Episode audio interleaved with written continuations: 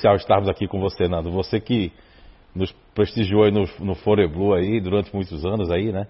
Isso é muito importante. A Felicidade Cordel também, que teve aqui, a Preta. E agora com você aí nesse dia especial, que hoje nós completamos 20 anos aqui, né? De CIO. Bom, né? O som do Nando.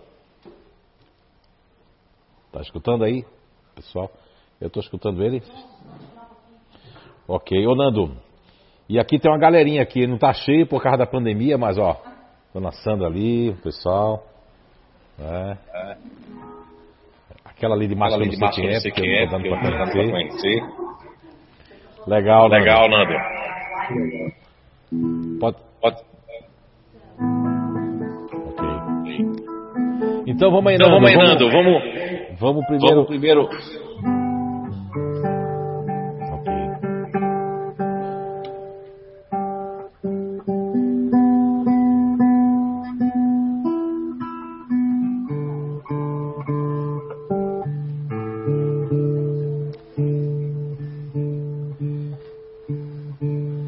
vamos lá, então né? vamos lá, né? Vamos.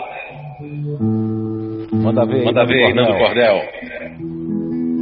Quer que eu faça o que, Zé? Olha, eu quero, Olha, que, eu quero que você cante, cante duas músicas. Duas músicas. A primeira, a primeira e depois, passa uma mensagem, para nós aí nesse dia, especial. especial. É, é, a última, a música, última música, a segunda, a segunda música, eu gostaria, que fosse, que fosse eu não, né? Eu não, a galera, a galera aqui, que fosse, que a, música, a música Paz, pela, pela Paz. Né? E a primeira, e a você, primeira escolhe, você aí. escolhe aí. Vou cantar, já que eu estou voltando para minha casa, o CIU, que o CIU faz aniversário, eu vou cantar o De Volta para Aconchego, Zé. Oh!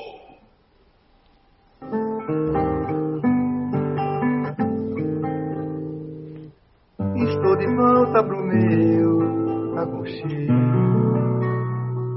CIU, trazendo na mala bastante saudade. Querendo um sorriso sincero, um abraço para aliviar meu cansaço e toda essa minha vontade. Que bom poder estar contigo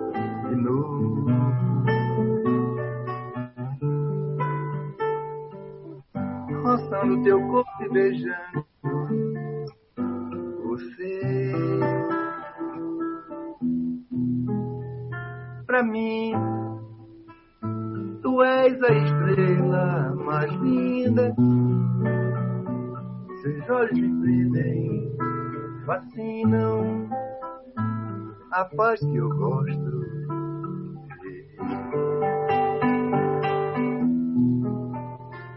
É duro ficar sem o seu, de vez em quando.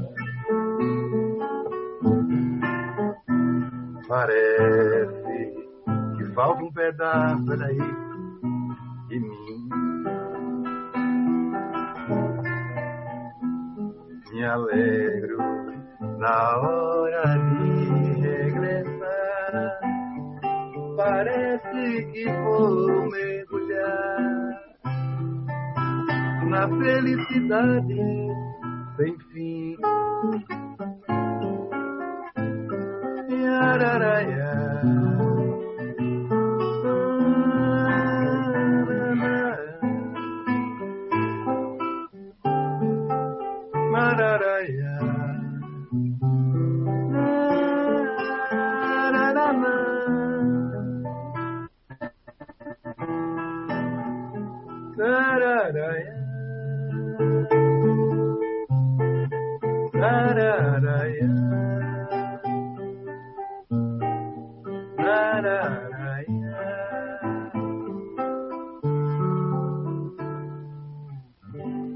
Parabéns. Show!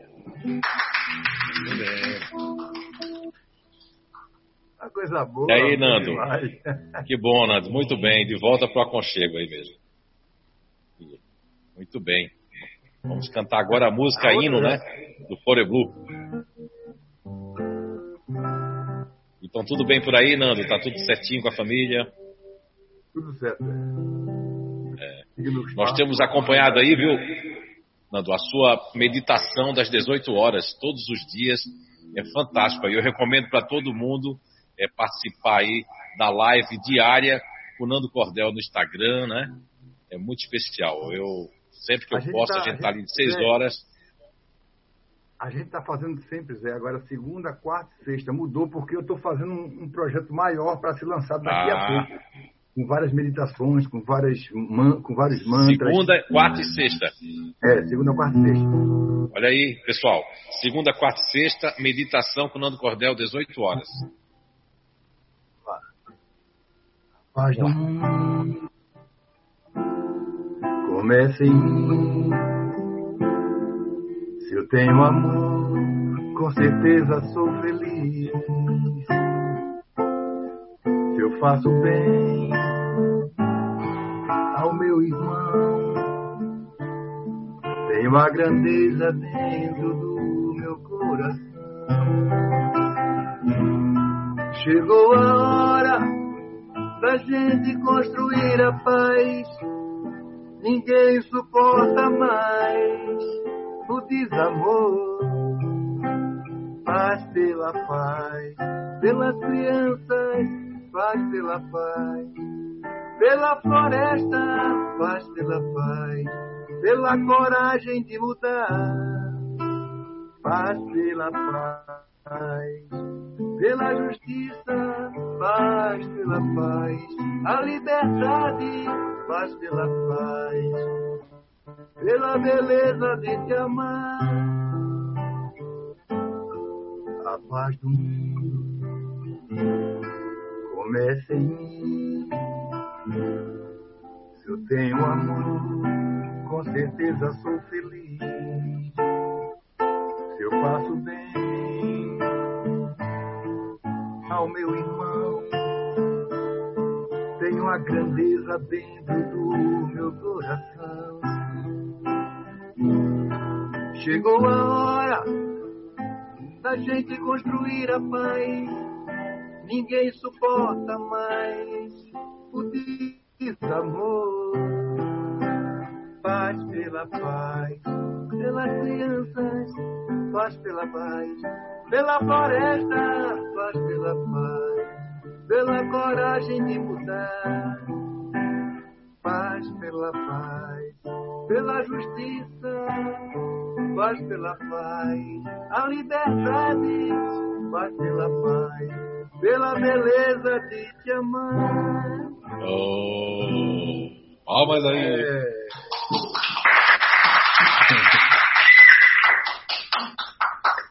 Olha aí, Nando, Nando Cordel, meu querido. Tá boa. Deixa uma mensagem para nós aí do CEIU, para todos que estão conectados aí pelo Facebook e aqueles que prestigiam aí a nossa casa durante 20 anos, né? Então, gostaria que você deixasse uma pequena mensagem para nós.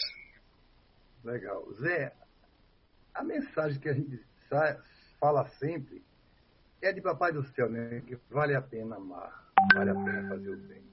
Eu carrego no meu coração sempre a, a lei de doação. O que é a lei da doação? O universo funciona numa troca dinâmica do dar e receber. Se você quiser ser feliz, eu estou aprendendo isso muito certo, Zé. Se você quiser ser feliz, tá bem, tá com um coração cheio de alegria, está com paz na alma, você tem que dar para os outros isso. Porque se você não der, como é que você vai ficar? É simples esse toque, né? Se eu quiser estar contente, feliz e dando tudo certo comigo, eu tenho que fazer isso para os outros. Aí não tem erro, é, não, isso, isso, é uma coisa simples que a gente tem que fazer. Tem que todo dia treinar para ter isso no meu coração. Eu quero ser feliz amanhã, eu quero fazer o bem amanhã, eu quero estar muito bem amanhã. Quer. Então faça isso para as outras pessoas. E aí você vai ser pessoa extraordinária muito legal. É isso aí. Obrigado. Não, Muito agradeço. De coração, muito... viu? Valeu, Zé. Luiz aí, Muito obrigado. rapaziada. Muita paz. Tudo de bom para você, para Preta, para todo mundo aí. Tchau, galera. Valeu, Zé. Muito tchau, obrigado. Muita paz. Obrigado, tchau. Bem. Então, já posso falar? Eu acredito que sim, né? Então, nosso muito boa tarde para todos que estão aqui nos acompanhando, né? A nossa live Perguntas e Respostas no CIU. E hoje é um dia especial, porque hoje é um dia de festa, é, completando aí 20 anos, né? De caminhada a comunidade, o recanto do saber que é o CIU. E hoje nós vamos ter agora uma pequena prece inicial, né, para iniciarmos aqui. E vamos convidar a dona Sandra para fazer. E avisar vocês que estão aí que hoje é, teremos uma participação muito especial também com João Paulo Gomes, um músico, compositor, um espírito também maravilhoso, assim como Nando Cordel. E ele é um grande amigo, um irmão lá de Alcobaça, Portugal, junto com a Leonor. E o João Paulo Gomes vai nos brindar no final hoje dessa live Perguntas e Respostas com umas músicas, né? E que tocam o coração. Tivemos aí o Nando Cordel, compositor, cantor, né? Internacional, conhecido no Brasil e fora do Brasil. Ele que prega a paz, que tem um projeto muito lindo, Nando, né? Lá, que é das crianças e é, é maravilhoso lá no Cabo de Santo Agostinho, lá em Pernambuco, não é? Eu fico muito grato ao Nando Cordel e família, Preta, todos os meninos, todas, a Felicidade Cordel que esteve conosco no, no Fore Blue. E é um dia de festa hoje, né? É um dia é, que também vamos responder as perguntas, lógico, né? Espero que hoje não façam perguntas difíceis, porque é dia de festa. tá certo? Espero, assim espero. Ok, então. Mas vamos então é, ser brindado com a prece para a dona Sandra Yara, né? E uma a leiturazinha, né? Primeiro e depois a prece com a dona Sandra Yara. Ela que, ela, ela que estava já sentindo os frames da prece. Foi o seu o espírito é, guia Danice que falou. Então vamos lá. Acompanhar a leitura. É? Muito bem. Primeira leitura, oração. Primeira leitura, vamos lá.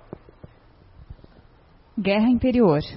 Nas batalhas íntimas se inflamam os egos resistentes do orgulho e do egoísmo. O flanco aberto é invadido pelo descaso de si mesmo, buscando respostas nas trincheiras externas das opiniões alheias.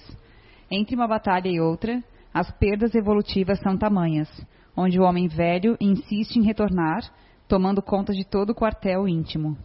Na guerra interior, fomenta a vontade de sair da escuridão, das bombas dos crimes e dos tiros contra o maior patrimônio terreno, o próprio homem. Combatei, pois, o combate que não tem reprovações, mas também não tem o aplauso dos outros homens, mas tem a, as condecorações heróicas de um combatente que combate para o seu próprio bem e para o bem dos outros. Antes de aderir a qualquer causa, examina-se a mesma vai fazer todo o bem, para si e principalmente para os outros. Combate usando as armas da paz, da tolerância e principalmente do perdão e do amor. Hans, médico que atuou na Segunda Guerra Mundial e hoje assiste nos tratamentos da nossa casa. Psicografia recebida pelo médium José Fernando Araújo em 30 de julho de 2008, nos tratamentos de quarta-feira à tarde no CIU. 12 anos atrás. Então vamos lá. Convido vocês de casa também a fazer a prece. Deus nosso Pai, Jesus nosso Mestre, espiritualidade boa e amiga desta casa. Aos mentores individual de cada um, espíritos encarnados e desencarnados. Obrigado por estarmos aqui, nesta casa, de aniversário 20 anos de amor, de caridade, de tempestades, mas de muita união. Obrigada por nós estarmos aqui, os encarnados, ainda trabalhando para nossa melhora íntima, para nossa evolução. Que esta casinha seja abençoada, seja hermesizada, e todos que estão ouvindo, com o coração voltado aqui nesta casa, possa receber o abraço dessa espiritualidade boa e amiga que sempre nos acolheu nesta casa.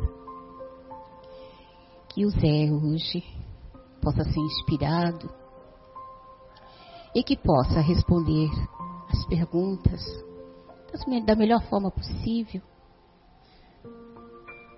naquilo que ele puder e que a espiritualidade consentir. E assim, com o coração unido, com as mãos dadas, com o coração entrelaçado, vamos dar início ao nosso trabalho de hoje. Que assim seja. Assim seja. Muito bem.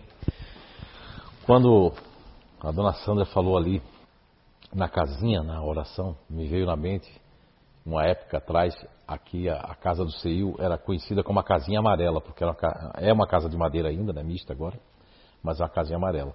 E agora ela está cada vez mais branca, né, graças a Vanderlé e a sua empresa de pintura. Trouxe aqui mais de 20 pintores aí para artistas, né, para pintar aqui o CEIU. Não, ela mesmo sozinha, com a espiritualidade. Muito bem. Uh, então vamos para as perguntas. Dizer para vocês que aquelas perguntas que nós não soubermos, vamos pesquisar e trazer a resposta, né? O espiritismo ele é, ele, ele é, é uma ciência maravilhosa, né? Não é uma religião e sim explica as nossas né, a, as nossas verdades naturais e espirituais, né, que tem a ver com o espírito. Então é uma filosofia também. Tá? Então vamos lá. Uh, mas eu gostaria de dizer que nesses 20 anos a gente tudo começou por causa de uma de uma psicografia no Evangelho no lar que veio e que pela educação mediúnica muito rígida que nós tivemos e eu queria rechaçar aquela psicografia, mas como ver uma psicografia para uma pessoa da família lá, uma pessoa que eu não conhecia, nunca tinha visto na minha vida, e veio detalhes na psicografia bem detalhada de apelidos e etc. Então aí aquilo foi me deu um toque, né? Porque eu cheguei a achar que podia ser algum espírito embusteiro, já que nós não temos consciência da psicografia. Mas vamos lá então. Né? Estou contente que hoje a gente tem, assim, como dizia lá no Nordeste, um punhadinho de gente aqui, né? e tem duas pessoas parecidas, não sei porquê. Oi pessoal, boa tarde. Que bom hoje com o aniversário do CEIU. Estar com vocês é é o que importa, não é? Ah, vamos dar um abraçozinho aqui, um recadinho. Quem é que está aí hoje? A Beatriz está presente, a Joana, a Gladys, a Iracema, a Fabrício, Valério. Marcelo deu um recadinho aqui, felicidade aos 20 anos. Marcelo Rosenbrock. Né, que está conosco já há bastante tempo. O Sandro Cunha também, dando um recadinho. Sandro Cunha Tubarão. José Lucas, a Flávia. José Lucas de Portugal? Que venha mais 20. Óbidos. Ô, oh, José Lucas. A Belkis. A, Bel... a Rosane. A, Mon... a Mônica. Belkis de Caruaru, Pernambuco, Caruaru. né? Caruaru. É. A Clarice. Clarice, volta Andréia. Priscila. Assim, ó, é, é bom quando a pessoa dá o nome da cidade, porque a gente fala, né? da cidade Sim. também. Ó, falando em cidades, depois que ela terminar, eu quero dar um recadinho também. Tá. Ale, uh, Alexandre, Ana Pires, Jaci. Já falei, já falei, já falei. José Lucas, okay. Loiva, Robinho. Então vamos a. O Robinho, grande Robinho. Então, olha só. Esse mês, né, a dona Eunice me pediu ali, junto com a Gabi e a Beatriz, para avisar para vocês. Esse mês vai ser um mês muito especial, porque é o mês do aniversário da CEIU. E nós vamos ter, durante os domingos, começando por hoje, que vai ser o Perguntas e Respostas, todos os domingos nós teremos palestrantes de fora, inclusive de outros países também. Estou esperando a confirmação de alguns palestrantes aí, internacionais. E teremos também, eh, no próximo domingo, já teremos quem? No dia 10? Clóvis Nunes, o professor Clóvis Nunes, direto da Bahia, vai estar ali eh, com a live aqui, né, com um tema muito interessante que vocês têm que procurar os cartazes aí no Facebook. Não vou dizer não que é surprise. Está aí. Aliás, já está lá, né? Então vamos lá para a primeira pergunta, esperando, pedindo a Deus que seja bem fácil hoje. É a Cecília de São José, Santa Catarina. São José, Santa Catarina. Depois que eu ouvi falar do animismo numa casa espírita em ir participar dos cursos, lá busquei minha mediunidade. E achando que tudo é animismo, mas também tenho, tenho uma dúvida que o senhor pode me ajudar. O que fazer? Eu não entendi bem, podia responder, é, a pergunta? Entendi. Depois que eu ouvi falar do animismo numa casa espírita e de ir participar dos cursos, e que lá busquei, né? Sim. A minha mediunidade e a, a, e a, minha mediunidade, aí eu sempre achei que tudo é animismo. Ah. Mas também tenho dúvida. Se o senhor puder me responder o que devo fazer. Já então, fui aí no ano passado, na perguntas e resposta. Ah, ok. É, boa, boa noite, né? Boa tarde, Cecília. É, muito obrigado pela pergunta, primeiramente. Olha só, é, primeiro vamos esclarecer a palavra animismo, né?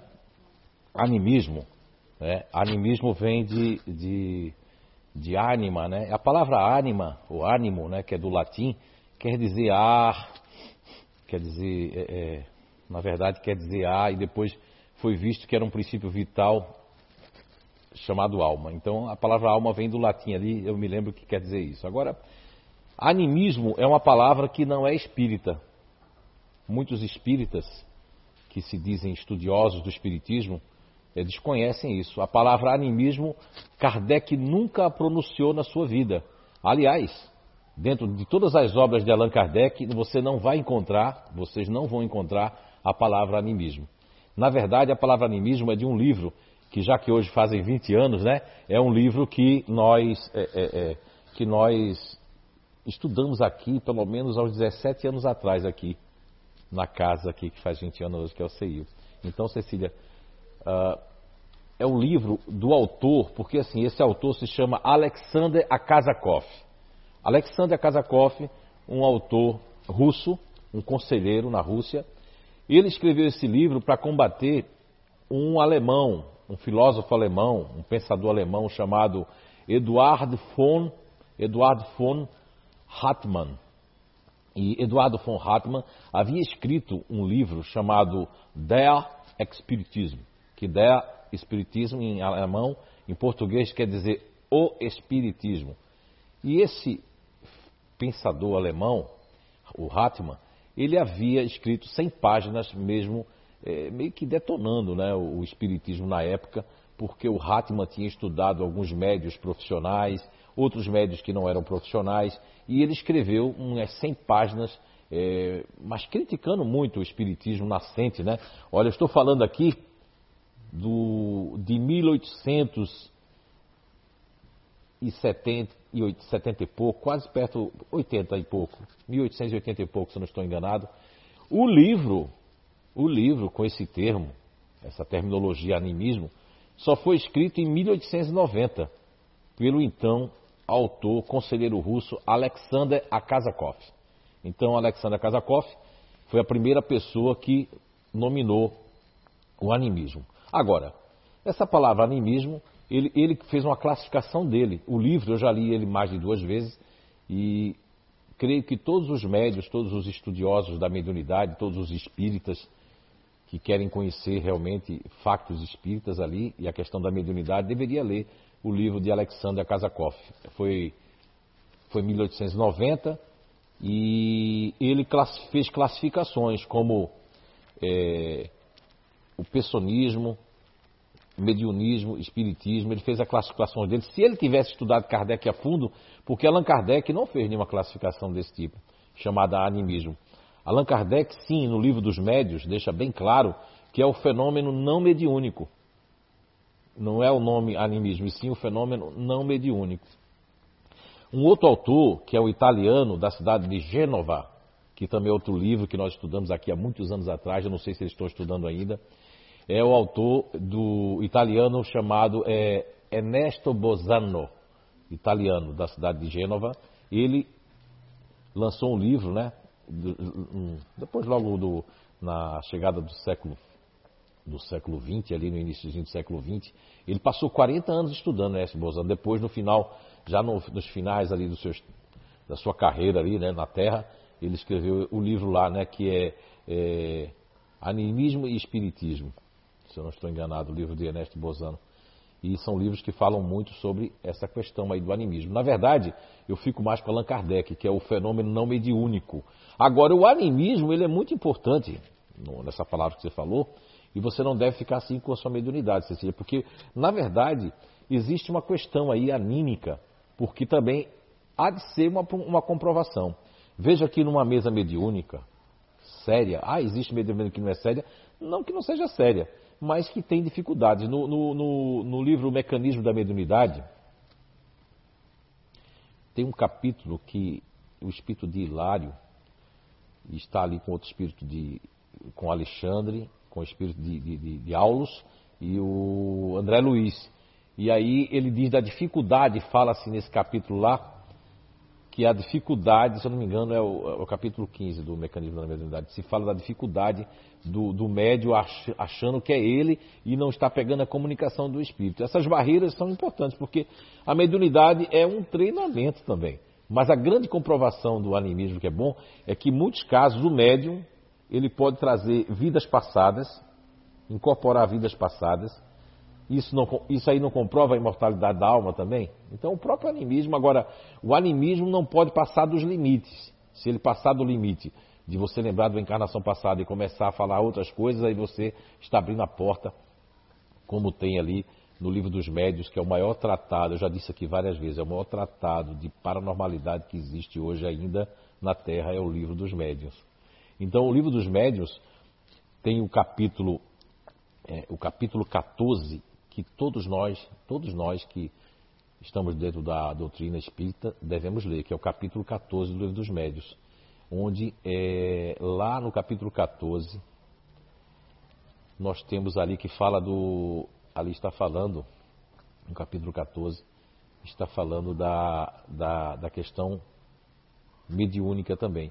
E lá na questão 230, no item 230 do livro dos médios, é interessante, porque teve duas questões. Teve Erasto, o espírito de Erasto, e o espírito de, de, de né? Hahnemann, que falou a questão de se aceitar, não é, rejeitar dez verdades, mas não aceitar nenhuma mentira. Então, isso é muito importante. Então, a mediunidade, ela, ela no, eu gosto muito dessa, desse item 230 ali, desse capítulo que eu referi para vocês, porque tem muitas dicas ali para os médios, viu, Cecília? Tem muitas dicas falando assim, ó, do, do médio que, que, que é leviano, porque ele chama espíritos para mistificar. Porque enquanto houver animismo é maravilhoso. Agora, quando passa a mistificar, a criar espíritos, a, a pessoa está com um problema de orgulho. Inclusive, esse, esse item aí, o item 14 e 15 ali, aliás, o item 230, ele fala muito sobre isso e vem ali. No item 230 tem vários outros sub-itens né, ali no 230 do livro dos médios que é fantástico. Eu, me, eu não me lembro o capítulo direito, mas o item é 230, tá bom? É muito importante ler o livro dos médios. Espero que possamos ter ajudado e não se afaste né, da mediunidade, não tenha ela como obrigação, mas não desacredite da sua mediunidade, porque a mediunidade ela é, uma, ela é um, um dom para ajudar as pessoas, né? Então a mediunidade ela tem que ser é, muito séria. E o livro dos médios, no capítulo 23, descreve os tipos de mediunidades, né? Tá bom? Espero ter respondido. Eu estava esquecendo, hoje é aniversário da Kátia Nartes. A e Kátia ela, Nartes, a, a fundadora. Tá na, é, na verdade, o aniversário do CI é amanhã. Só que a gente está fazendo não, hoje o aniversário da. É, é na terça-feira, dia 5 de maio, igual ao Divaldo Pereira Franco. Amanhã é dia 4, então terça-feira é dia 5 e a gente comemora hoje, porque é o dia que nós temos a palestra aqui, que o pessoal está aqui, né? 4 do 5. Ah, é 4 do 5? 5 do 4 é São João Batista, Oceano. Ah, então desculpe, é amanhã mesmo, é. 4 do 5. É. Divaldo Pereira Franco é aquele dia 5 de maio, né? Isso. Kátia, segunda... parabéns, Kátia Natsi, nossa mascote, fundadora junto comigo e Alice, né? Aqui do, do da CI o Recanto Saber. A segunda pergunta é o Arnaldo, lá de Caruaru, Pernambuco. Arnaldo de Caruaru, Pernambuco, com todo respeito, Arnaldo, eu gosto de munguzá, sou um comedor de munguzá, adoro essa comida, tenho saudade. Munguzá assim, leite de coco, hum, deu até fome. Ele pergunta: os pensamentos podem influenciar a energia de uma casa? Se eu estiver com raiva ou de mau humor, vou contaminar minha casa? E o que o senhor pode dizer das brigas de casal e de empurrinhar nossos filhos? Estamos né? empurrinhar nossos filhos. Estamos espiando ou resgatando algo? Obrigada. Olha, Arnaldo, os pensamentos, a construção dos pensamentos, ela, ela vai cada vez mais agora no mundo, né? segundo eu tenho perguntado a espiritualidade, os pensamentos eles, eles têm uma construção, né? tanto aqui encarnados e desencarnados. Na Revista Espírita de junho de 1868, Allan Kardec traz um artigo do que ele havia escrito na Gênese, no capítulo da Gênese que fala dos fluidos. É muito interessante porque o, o, o que traz na Revista Espírita de 1868, junho de 1868, ele traz falando sobre a fotografia do pensamento. Então, no livro da Gênese, né, Lá nós temos uma descrição, no capítulo dos fluidos, nós vamos esquentar uma descrição ali, não só quando Kardec fala que o pensamento no mundo espiritual seria as mãos para nós aqui, para construir as coisas no mundo espiritual, mas fala também dos encarnados, da forma pensamento, que o pensamento atinge. Não é? Agora, essa questão da raiva, da briga, que acaba chamando palavrões, acaba a pessoa, como você falou, apurriando os filhos, toda essa energia ela fica dentro de casa. E, muito, e a mais das vezes, Arnaldo, não tem nada de resgate. No livro dos Espíritos, no capítulo que fala das simpatias e antipatias espirituais né, entre as pessoas, nos traz ali que a certeza de que nem tudo são antipatias do passado. Muitas coisas são que, nesse confinamento, Arnaldo, nessa pandemia que nós estamos passando aí, nessa transformação do planeta Terra, esse convívio tem sido de muitas vezes é, ou as pessoas se aproximam mais ou elas já entram no estado de irritação. Agora, é bom você saber, Arnaldo, que a forma pensamento ela também gera energia, porque nós somos feitos de energia, né? Agora a física quântica já trazia a questão da dualidade onda-partícula, né? Sabe-se que todos nós emanamos energia.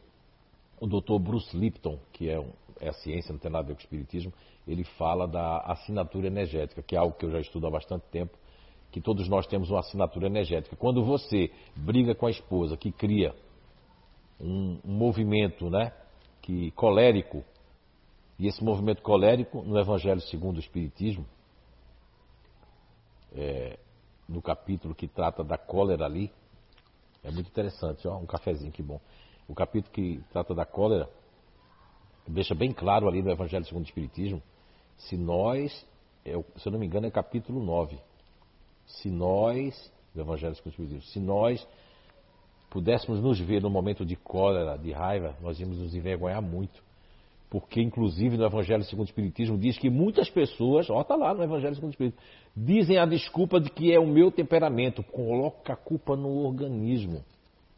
Como estudioso, pesquisador do comportamento humano, Bem sei que as pessoas que estão na inteligência ativa são pessoas que se irritam com mais facilidade. São pessoas que estão assim, vamos ver, pode até criar raiva contida entre si, pode sentir uma, uma impaciência, pode ver as coisas fora do lugar. E com esse convívio da pandemia, isso pode existir? Pode, Arnaldo. Isso pode haver um convívio ali, mas também, eu aprendi muito no Evangelho segundo o Espiritismo, no capítulo 9, que fala da cólera, que também tem um pedacinho lá que fala que muitas pessoas dentro de casa são dragões, mas quando estão lá fora são super educados, na empresa, oi, tudo bem, chega em casa, que é, não fala comigo. Então tem que ver o seguinte, qual é o comportamento para poder avaliar se é um resgate, porque muitas vezes as pessoas dizem assim, ah, vai lá para minha casa ver o meu marido, vai ver a minha mulher, olha o tipo de filho que eu tenho, teus filhos é maravilhoso.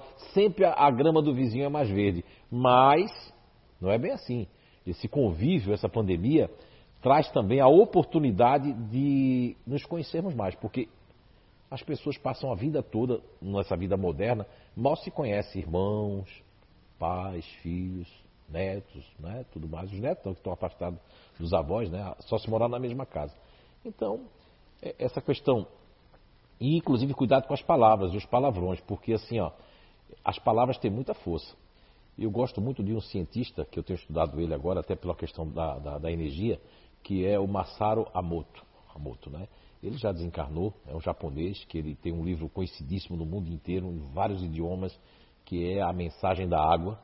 Ele fez várias experiências com os cristais, né, com os cristais ali maravilhosos. Depois fez com a música, a influência da música com a água. Depois fez a influência dos pensamentos com a água, que é muito interessante. Tem um documentário, inclusive traduzido para o português. Mas tem uma experiência que várias pessoas fizeram, tanto no Japão como fora do Japão, e que foi muito interessante. No Japão, todos nós sabemos que na Ásia, as pessoas, é, o alimento principal é o arroz. E coziram o arroz de uma forma que não ficasse azedo, botaram o arroz nesse vidro e um arroz nesse outro vidro aqui num pote. No mesmo dia, no mesmo instante, o mesmo arroz.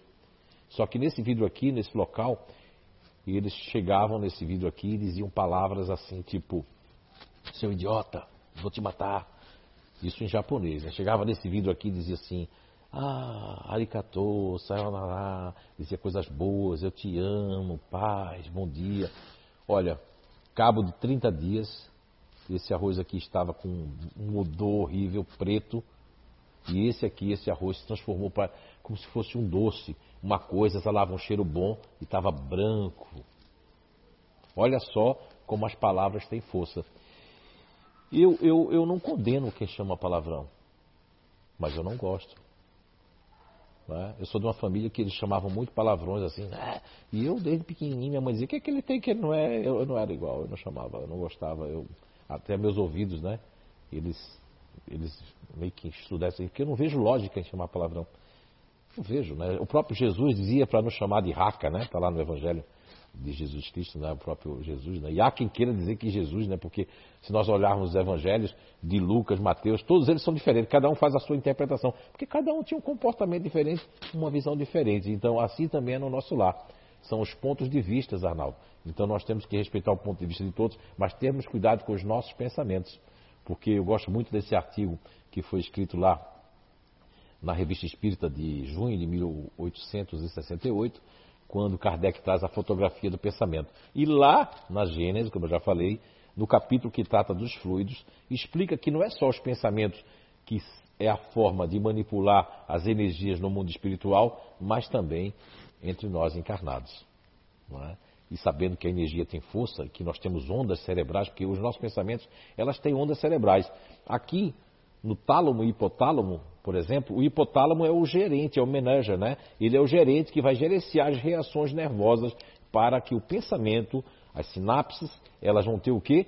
Vários tipos de emoções no hipotálamo. Então, a construção do ser humano é fantástica, né? Então, a gente tem que agradecer todo dia para o Pai do Céu. E eu recomendo a você, Arnaldo e família, não sei se já praticam, o Evangelho no Lar. É uma vez por semana, onde se vai de 5 minutos no máximo, de 5, se for pouquíssimas pessoas, até 30. Fazendo, não deve passar disso, porque daqui a pouco dá confusão.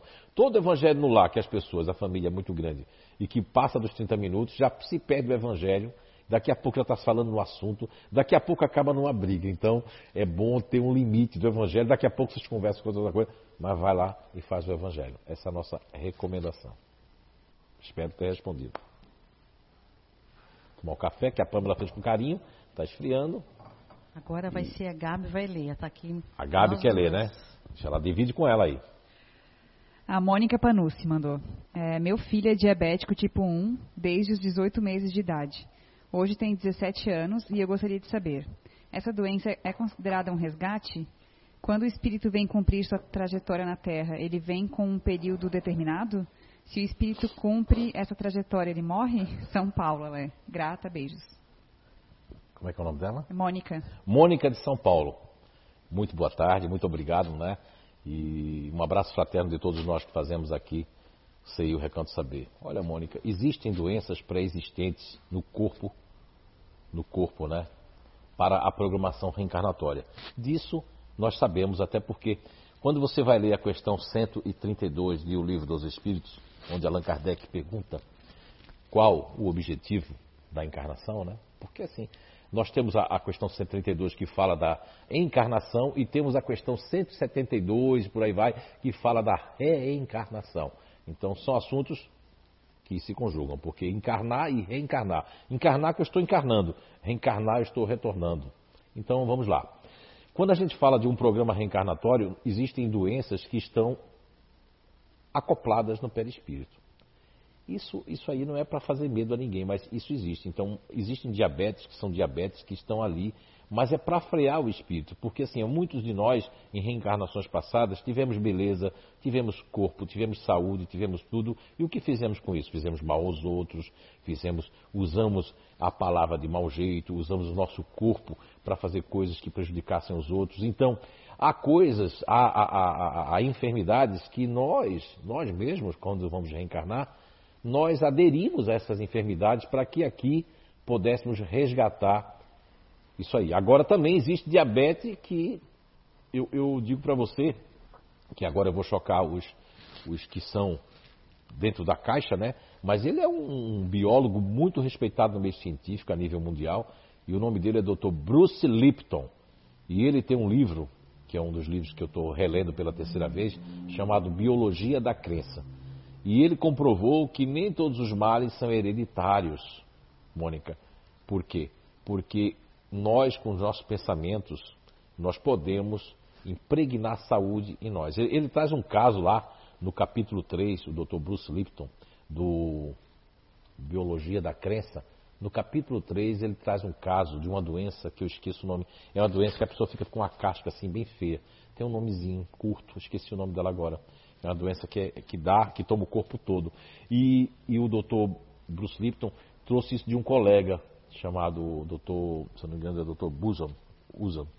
E esse doutor Busan, ele usou a hipnoterapia, hipnotizou e conseguiu, com a força do pensamento do paciente, que ele curasse o braço. E o médico que já ia fazer a cirurgia nele, quando viu que o braço dele não tinha mais aquela doença, foi uma coisa inédita. Este homem, vou trazer o nome dele certinho, usam, porque ele ficou famoso nas revistas todinha, é? e o consultório do homem ficou cheio assim. Só que quando as pessoas começam a se tratar dessa doença procurando ele, do mundo inteiro, ele não conseguia curar mais ninguém. Aí foi quando ele entendeu que a cura está aqui dentro, mas as pessoas dizem acreditar. As pessoas dizem assim, eu acredito. Quem acredita pode desacreditar. Agora, quando você começa a construir seus pensamentos de verdade, você vai tentar fazer. Agora, se a diabetes dele é kármica, se ela veio como um programa para coibir, para que eu possa sentir o meu corpo, para que eu possa ver que eu tenho, eu tenho que ter fé em alguma coisa, que eu não posso fazer tudo, realmente pode ser que ele vá longo tempo. Mas o que me diz agora a minha intuição é de que essa doença dele veio no perispírito dele ali, mas não devemos desistir. Conhecemos casos que vieram doenças kármicas e que a pessoa superou por todo o bem que fez a si mesmo primeiro e por todo o bem que fez aos outros através dos pensamentos. Porque assim, ó, Mônica, não adianta eu conhecer o Espiritismo, eu pregar a caridade, eu fazer não sei quantos postos da caridade, mas eu brigar intimamente com a televisão, brigar com os políticos, brigar com meu vizinho, brigar com isso, porque eu, a minha oração, inclusive, não tem força. Porque a minha prece, ela vai ter força conforme o meu espírito está.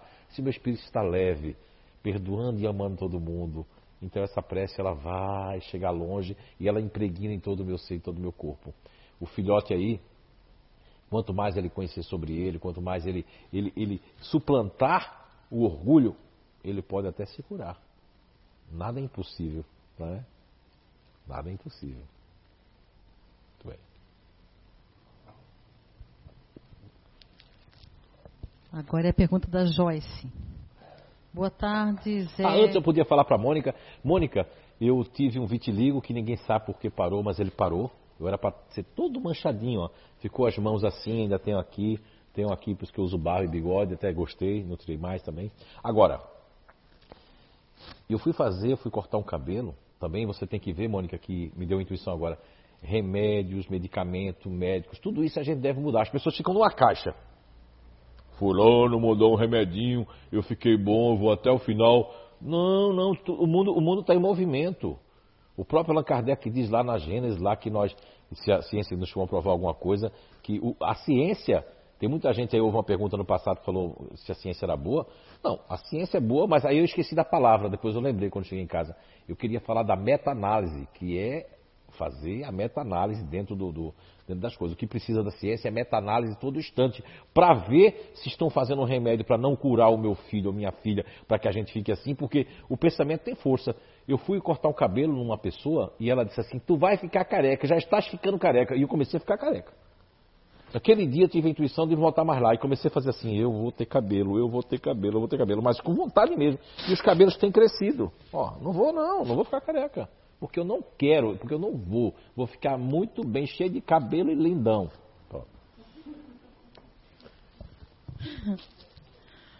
É a Joyce Schmidt. Boa tarde, Zé Início. Sinto uma energia ou formigamento em minha cabeça e face em vários momentos do dia. Durante os passos de tratamento também. Começou após iniciar o tratamento aí no CEIU. que seria?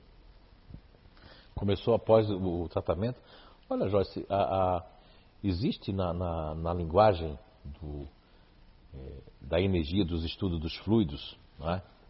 E quando eu estudei esse capítulo da Gênesis, que é o capítulo fala dos fluidos, e fui estudar o passe, a fluidoterapia, Anthony Mesmer, né, Franz Anthony Mesmer, mesmerismo, tudo mais, eu cheguei à conclusão que até o Jacob Mello fala sobre o tato magnético, ele entende de uma forma, né? E grande Jacob Mello, né, estudioso do passe. Mas eu entendo de outra forma. Eu entendo que existe o seguinte, nós temos nós temos o tato magnético para identificar também certas questões que acontecem com as pessoas quando elas estão tomando passe, seja de tratamento, seja de qualquer tipo de passe. E nós temos a questão do saudosismo.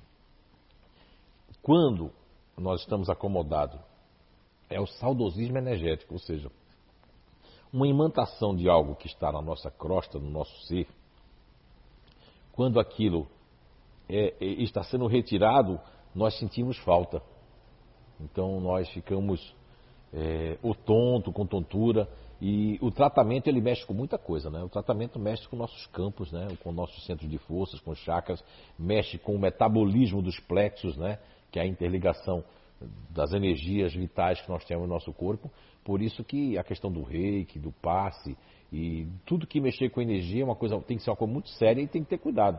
Porque aqui no CEIU todos aqui são a, a, habilitados a saber que o passe tem sentido e direção.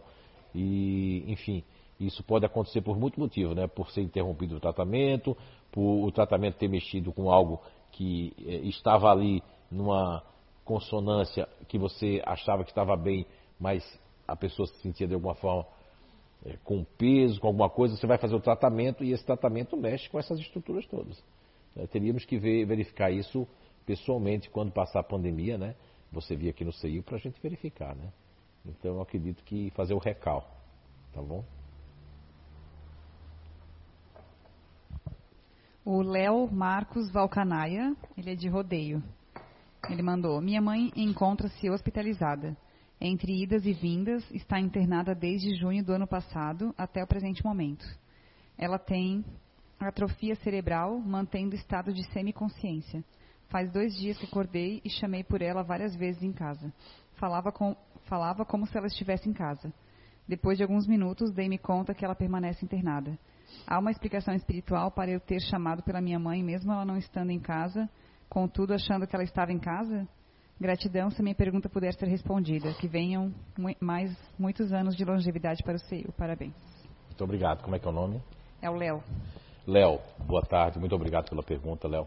Olha, Léo, sim, é, é, muito possível, né? Eu, eu, por exemplo, tenho uma história da minha família que é uma história verídica, porque são pessoas que nos contaram que foi passando. A minha avó, da qual herdei a mediunidade indígena, ela é filha de índio, né? É legítima, né? Eu sou bisneto de índio. E a minha avó tinha uma mediunidade muito, é, totalmente de vários tipos de mediunidade. E ela recebeu uma índia viva que estava na mata. Então, assim, não é a ficção daquele filme que a pessoa está em coma no hospital e está. Não, a pessoa está transitando. Hoje existem muitos estudos nos hospitais americanos, que não tem nada a ver com o espiritismo no mundo, de pessoas que estavam em coma, lembra, e pessoas que foram operadas que for, sofreram cirurgia, de saber tudo que os médicos estão fazendo, ver a pessoa lá na, na, sentada lá esperando, na sala de espera. Então imagine você que a pessoa não, não coma, mesmo que tenha uma atrofia cerebral, ela, o espírito ele se sai, porque, Léo, até é, é, recomendo, já falei em várias palestras aqui, é, você vai ler o livro dos Espíritos, que é da questão 400 até a, a questão 412, que tem um tema do sono e os sonhos. E a temática começa já com esse, esse o que nós chamamos é, dentro do Espiritismo, numa linguagem chamada desdobramento. Então, o que, o que aconteceu, ocorreu com você é verídico. Você escutou a voz dela, porque nesse estado de vigília, ou de semivigília, o nosso espírito, ele capta a nossa pessoa, o nosso cérebro de carne ainda capta o chamado com o ouvido espiritual. O que ocorreu com você foi um desdobramento, um encontro, uma conversa de sua mãe, e você começou a chamar porque você estava conversando com ela.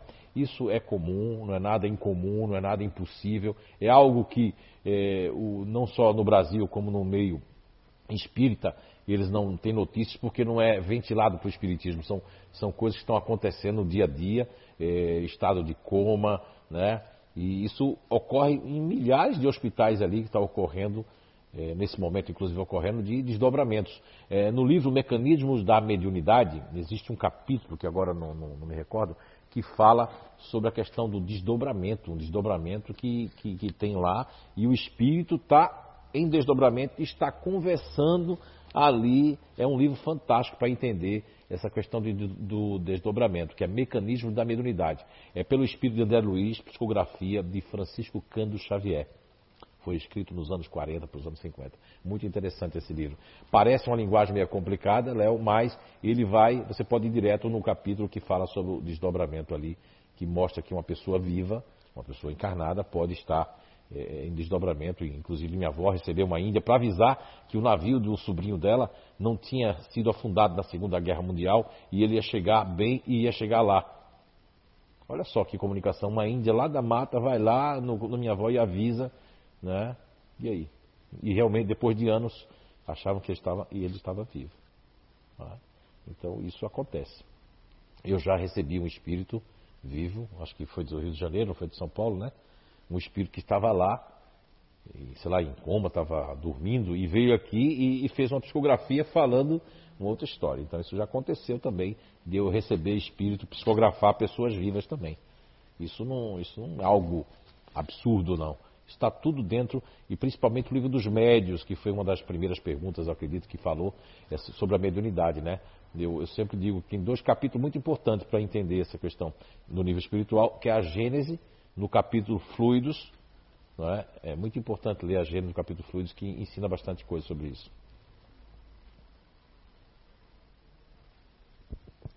Agora uma pergunta lá de é o Cláudio Luciano, lá da sede Joana de Ângeles, Garanhuns, Pernambuco. Como é que é o nome dele? É Cláudio Luciano Oliveira Lins. Cláudio Luciano Oliveira Lins, Garanhuns, a Suíça, não, a Suíça pernambucana não, ali já é mais do que a Suíça, ali já é, é, é frio. É. Frio, Garanhuns é, é o mesmo é, friozinho aqui do delícia. sul, né? Ali tem a Rosana, Maranhão, o Roberto Maranhão, um casal aí que comemoraram aí, né? Alguns anos, né? De união. Um abraço para vocês, um beijo especial no coração de todos aí. Então vamos para a pergunta aí. Ele pergunta: é possível definir o limite entre a doença psiquiátrica e seus diversos matizes e, os, e o processo obsessivo, uma vez que nem tudo é obsessão e nem tudo é problema psiquiátrico. Qual o critério, critério objetivo, se, se possível, poderíamos utilizar? Então, meu querido, olha, a psiquiatria, né? o pai da psiquiatria, Philip Pinel, quando no ano de 1870 e pouco, Philip Pinel Iniciava a parte precursora da psiquiatria. E teve, tem alguns hospitais no Rio de Janeiro, no Brasil, que tem o nome, inclusive, de Pinel. Diz assim, inclusive usava um jargão, você está Pinel, você parece que está meio Pinel. Então, vamos fazer aqui uma, uma retrospectiva muito pequena na questão psiquiátrica. Né?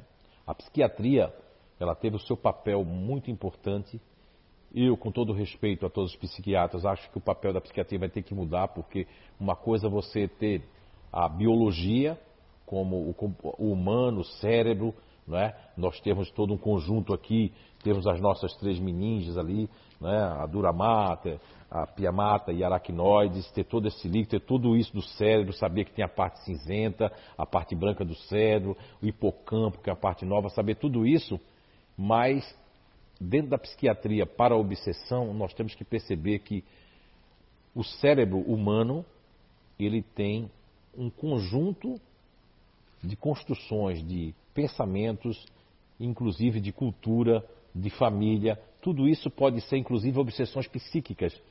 Agora, há uma questão que a pessoa pode ter logo desde criança de ter idade. Nós temos um case aqui da, do CEIU, de uma senhora, que nós vamos colocar o nome dela pela questão de ética, mas todos que estão aqui sabem do caso dela, começa com J, e ela tem desde ter idade uma entidade do passado, aí é quando você está aqui dentro, teve pessoas aqui que questionaram assim, que Deus é esse que deixa a dona J sair do ônibus toda arrumadinha, se jogar no, no meio fio? Porque muitos casos, meu querido, é, é, é histerismo, é orgulho, é chamar atenção, é a pessoa que está mal amada, não beijou na boca. Mas o caso da dona Jota chamava atenção porque quando Allan Kardec, no livro dos médios, faz a sua classificação inicial, que pode ser colocada para todos nós, que é a obsessão simples, a obsessão de fascinação e a obsessão de subjugação. Tratando essa classificação no livro dos médios, nós vamos perceber que quando se chega ao caso de subjugado, a pessoa, ela é, olha só, o seu mecanismo do sistema nervoso central, porque olha só, meu querido, nós temos o sistema nervoso central autônomo, funcionando sem que nós é, venhamos a articular e a pensar. Agora, imagine você, uma pessoa, se jogar do, do, da escada do ônibus, no meio-fio de propósito, ficar pelada no meio da rua, passar vergonha, quando voltar assim, ficar com vergonha, né? Uma senhora, e ela faz isso, né? Desde, e faz isso agora, pouco, quando ela tinha 60 e poucos anos já. E agora deve ter quase 70 ou mais. Imagine vocês. Então isso é uma questão de subjugação. Agora, quando a psiquiatria ela começou a, a, a, fazer os estudos, né? Porque a psiquiatria, eu, olha meu querido, agora esqueci o primeiro nome dele, o Lins aí. Cláudio. Eu tive no Museu de Psiquiatria da cidade de Hollywood, nos Estados Unidos, na Califórnia. E eu sou, inclusive, membro da CCHR. CCHR. Né? E quando eu estive lá no museu, não é para qualquer um não entrar naquele museu não. É a história negra, a história que ninguém conta da psiquiatria, dos eletrochoques, e hoje em dia existe. Então essa, essa, esse, essa CCHR, que é Human, tem lá né, a sigla que realmente para direitos humanos, participa pessoas, médicos, psiquiatras, multipsiquiatras mesmo, que são contra os métodos que são utilizados de eletrochoque, entre eles eh, bombas, bombas de coquetéis, etc, etc, como se estivéssemos revivendo ainda aquela locotomia, né? E tem gente que quer achar que, que tem alguma coisa ali. Veja bem. Agora, existe nessa CCHR também um combate ao que se chama a Bíblia da Psiquiatria, que é, que é chamada né, o DSM, inclusive os grandes autores do DSM-4, que é o doutor, eu trago ele ali, né?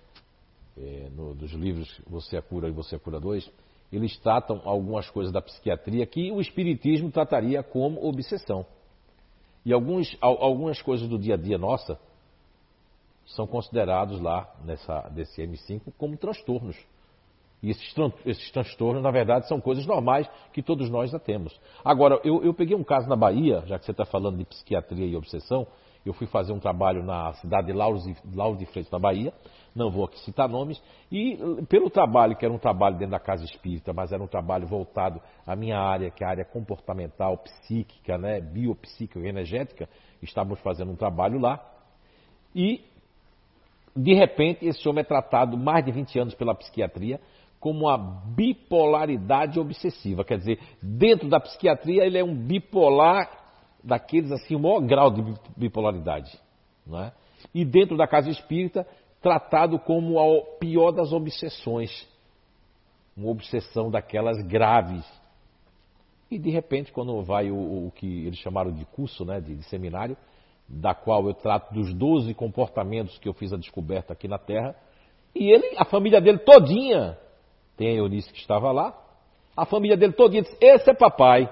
E quando eu trouxe, que eu comprovo com as pessoas, seja em Portugal que eu comprovei isso, seja no Brasil, na Inglaterra, que um determinado grupo natural de inteligência, que eu dei o nome de GNI, que é um perfil de personalidade, que inclusive temos pessoas aqui desse perfil que pode comprovar aqui, que ela tem um humor volátil de manhã, de tarde e de noite. E esse cidadão, ele, ele, ele, ele trouxe assim, ó, ele trouxe no outro dia a caixa de remédios psiquiátricos que ele tomava. Uma caixa, nome de tudo. Você vê, e ele, ele, quando terminou o seminário, ele disse: Eu não tenho nada, eu não sou bipolar, é uma característica natural minha. Mas sabe o que ele me disse? Ele se animou para dar um, para dar um, um, um, exemplo do Foreblu, tinha um Foreblu no outro ano. Eu mandei o um e-mail, ele foi falar com a advogada dele, porque ele estava com um processo para se aposentar por bipolaridade.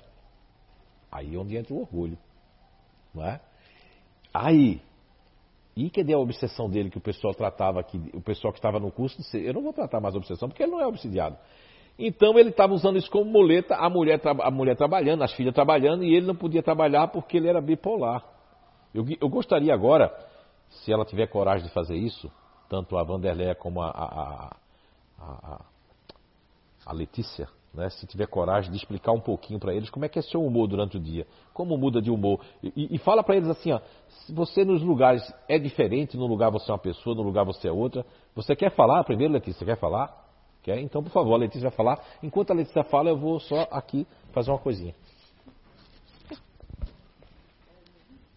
Então, é, o que acontece durante o dia, tudo depende do que acontece durante o dia. Se o meu dia começa bem, é, eu já estou super bem, está tudo correndo normal. Deixa eu subir aqui.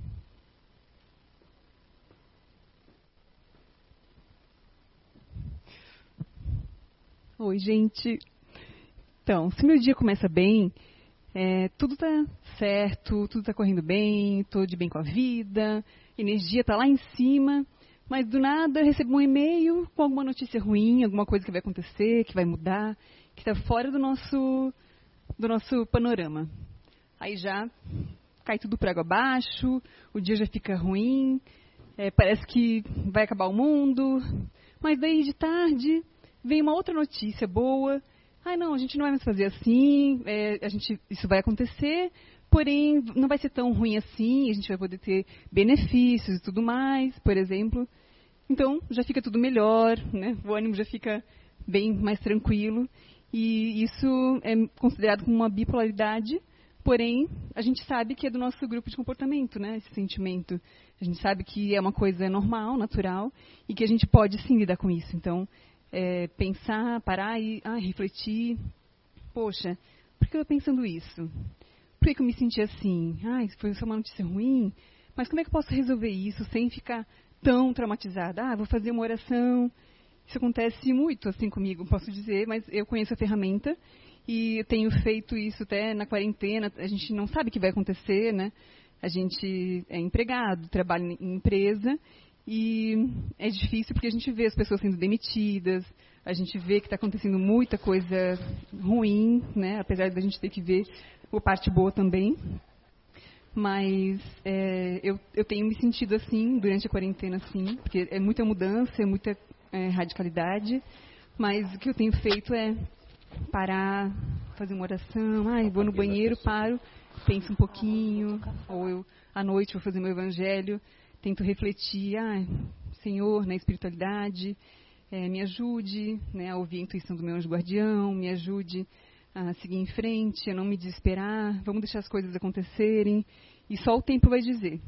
Então, eu acho que é isso. Muito bem, muito bem. Agora, Vanderleia, senta ali, Vanderleia, no trono para conversar conosco, aproveitando o nosso. É, é, é, o, como é que é o nome? É o Carlos, né? Cláudio, desculpe, Cláudio Lins lá, de Garanhuns, vamos lá falar, é o assunto aí.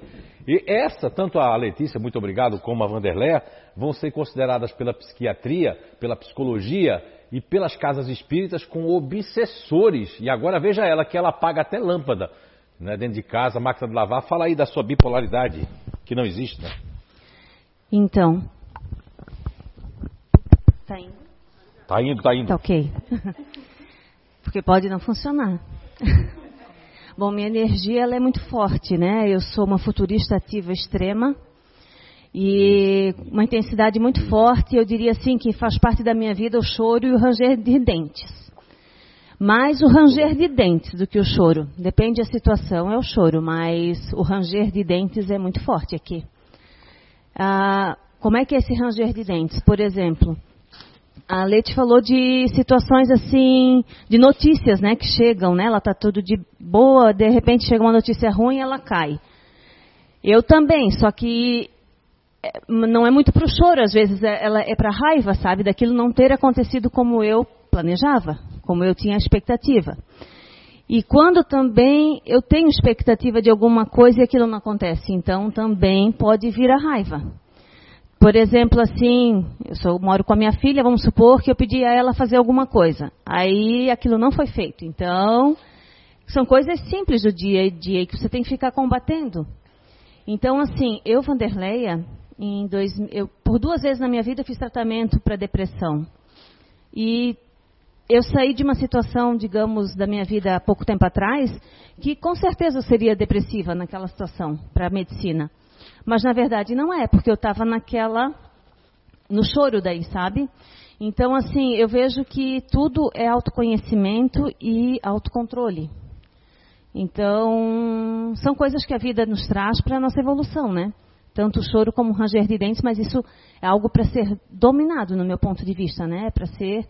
E, e, só quem pode dominar é a gente mesmo, né?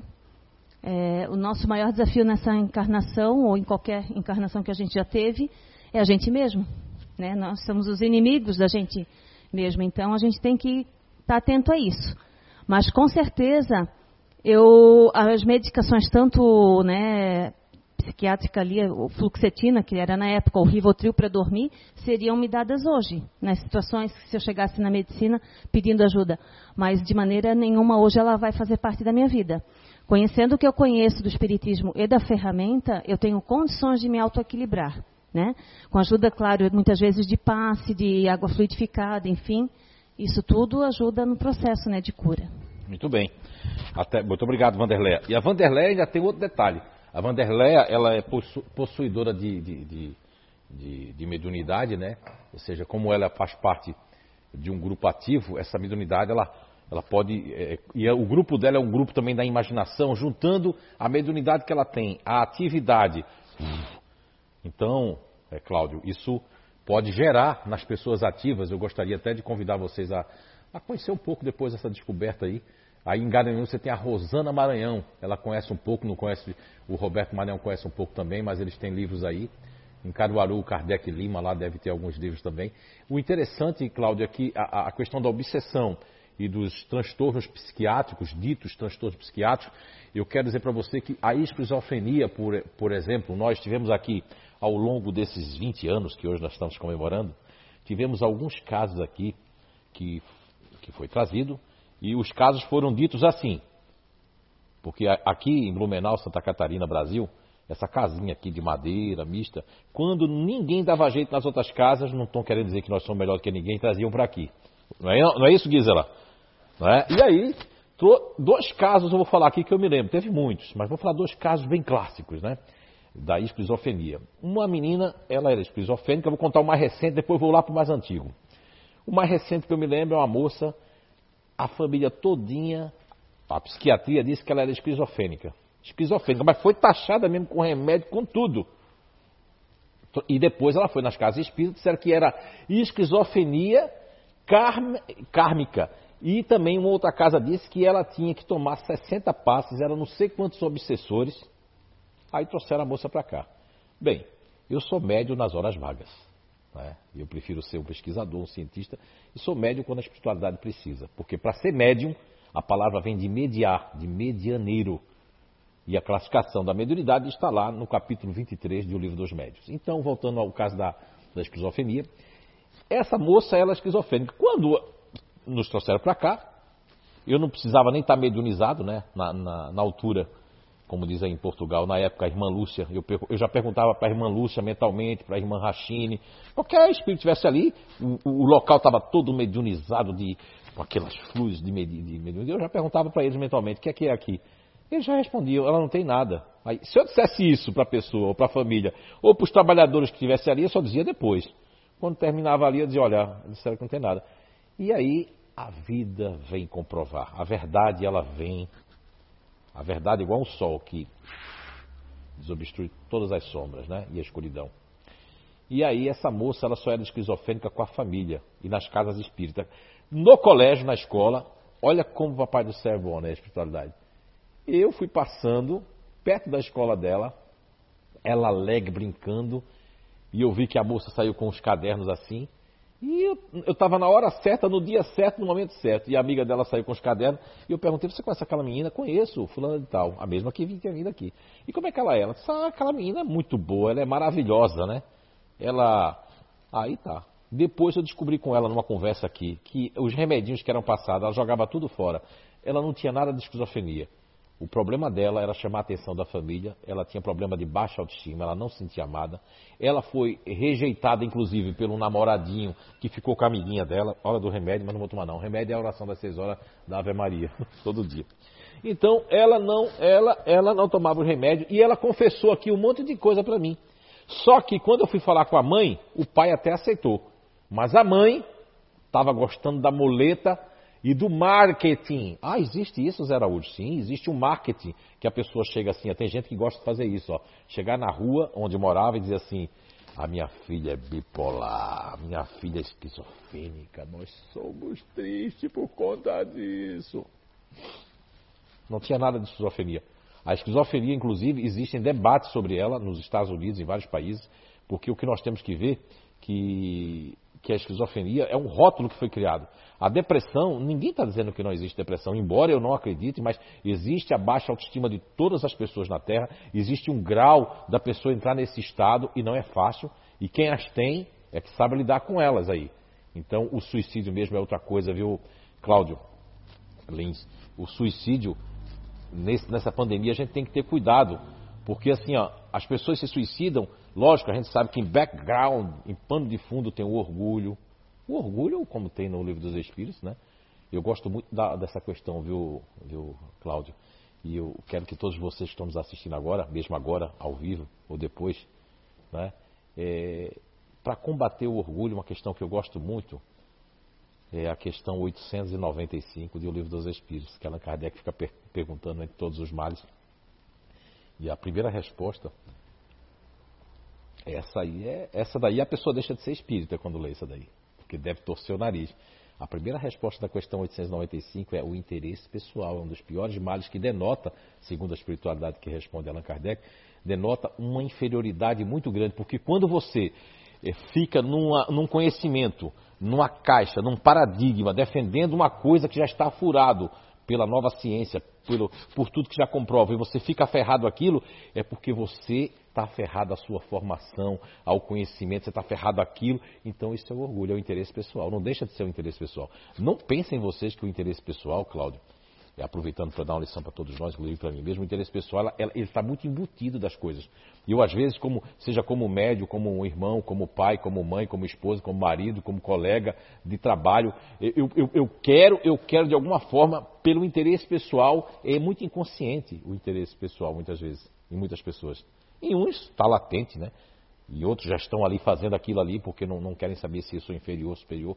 Mas quem está estudando o Espiritismo, quem está dentro da ciência espírita, da doutrina espírita, tem a obrigação de ler a questão 895. Porque eu vejo muitos palestrantes espíritas que se interessam por um tema, mas quando vai falar outro, por exemplo, você está falando da área da psiquiatria.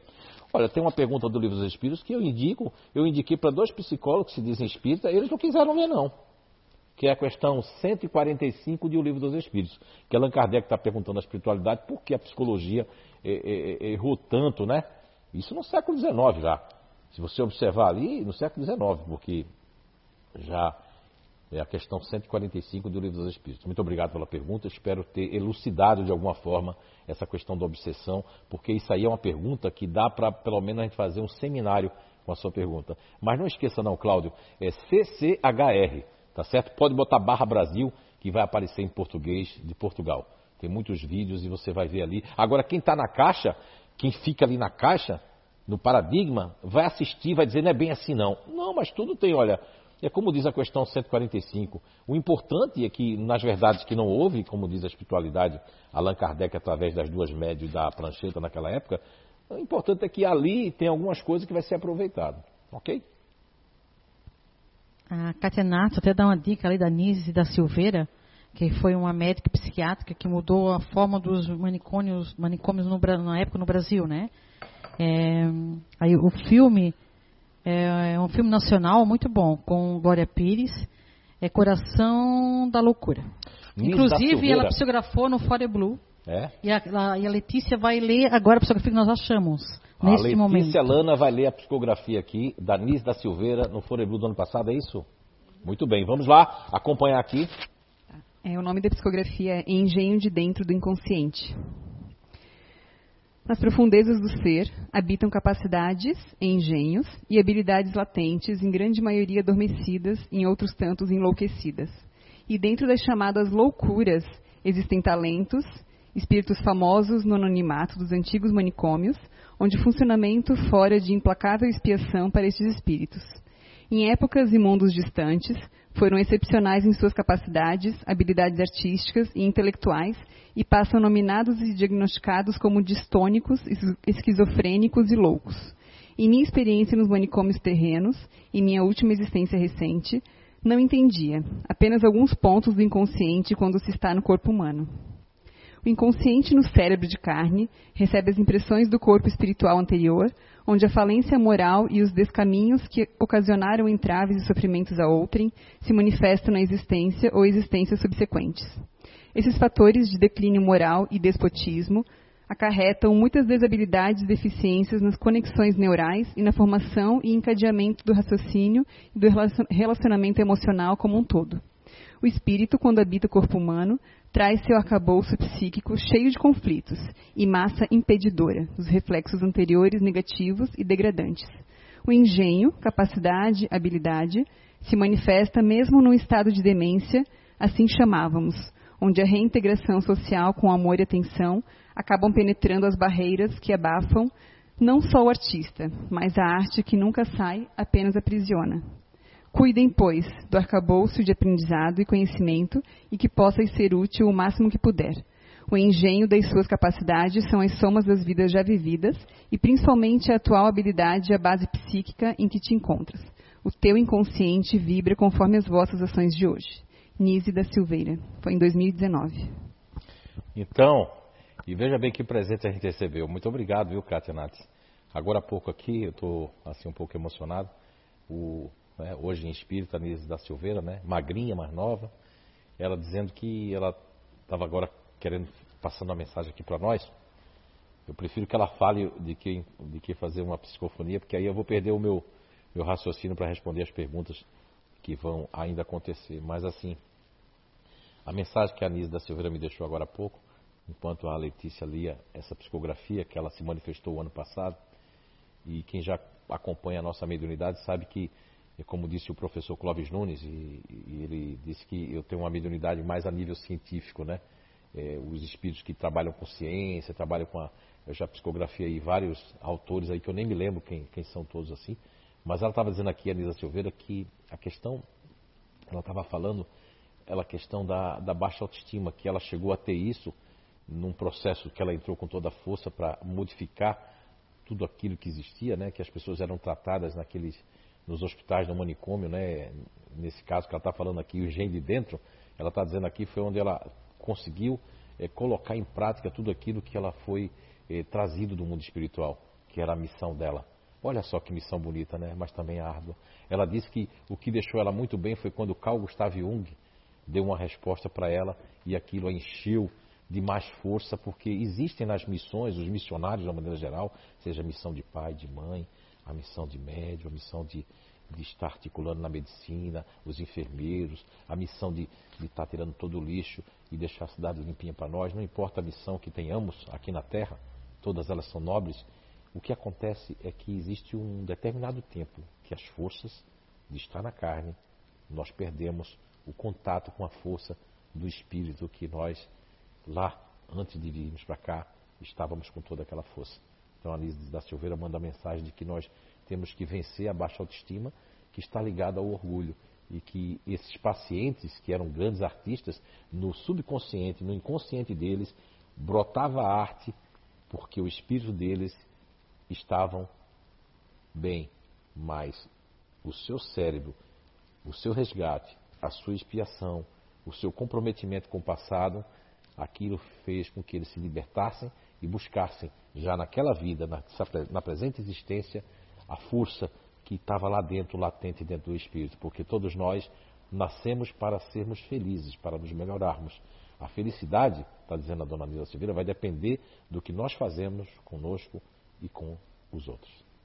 Obrigado. Muito bem. Obrigado, Katia Nats, mascote. A Beatriz Butsk mandou qual é a diferença entre sensitivismo e espiritismo? Qual é a diferença?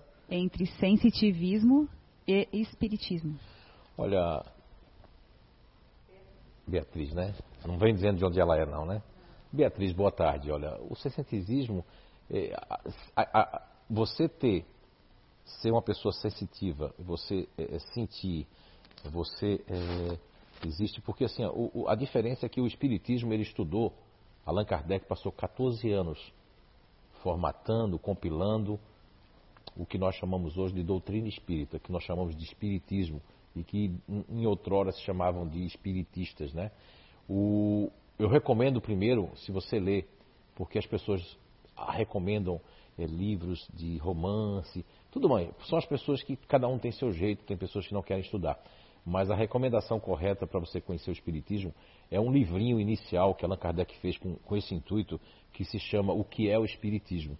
E lá tem três diálogos muito importantes, que são debates, as pessoas ficam cansadas quando leem, porque esses debates é exatamente a pessoa fazendo objeções através do, do, do Espiritismo. Né? Então a diferença do, de sensitivismo, você sentir, você ser. Porque assim, a mediunidade audiente, existe os médios, que está lá no livro dos médios, capítulo 23, que é uma classificação das mediunidades que Allan Kardec, no século XIX, conseguiu fazer.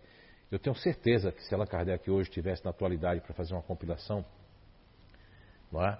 ele trataria de ver que a vida moderna é muito atualizada. Para mim, o maior tratado de paranormalidade do mundo ainda é o livro dos médiuns. Agora, tem que se ver que Kardec teve que usar médios do século XIX. Eles não podiam fugir do seu animismo. Animismo é o ânima de Alexandre Akazakov, que eu já falei no início aqui. Então, essa sensibilidade, que vamos colocar, qual é a diferença? Eu não conheço bem essa, é, é, é, essa ciência, já ouvi falar, não posso falar com muita profundidade, por isso que eu estou dando mais atenção ao Espiritismo. Mas, na classificação dos médios, eu vou falar agora de uma linguagem mais fácil para que você possa entender, nós vamos ter lá os médios audientes. Tem médios que são audientes, tem médios, tem pessoas que têm uma sensibilidade de chegar em casa e não querer apagar a luz, porque tem uma, tem uma sensação de que tem alguém dentro de casa. Olha, não deixa de ser uma, uma sensibilidade, né? Existem os, os médios intuitivos, que recebem intuição. Existe, existe muitas formas de médios. Existem os médios clarividentes, que além de ter a clara audiência, ainda tem a vidência. E às vezes a evidência não é a olho nu, é a evidência no cérebro. Agora, essa outra ferramenta que você falou ali, que repete o nome da, da ferramenta que ela falou ali? Sensitivismo, né? É, eu já ouvi falar muito, muito pouco ali, mas a diferença é que hoje nós temos várias ramificações que saiu do espiritualismo, do espiritismo, que é a apometria, que é a Conscienciologia, que foi fundada pelo médico que trabalhou junto com Chico Xavier, que é o Valdo Vieira, que já desencarnou. Nós temos muitos filetes. A própria, a própria é, é, é, a Umbanda e o Candomblé, que veio dos escravos, já era a forma que eles faziam. Eles não conheciam Kardec. Mas hoje estuda-se muito Kardec.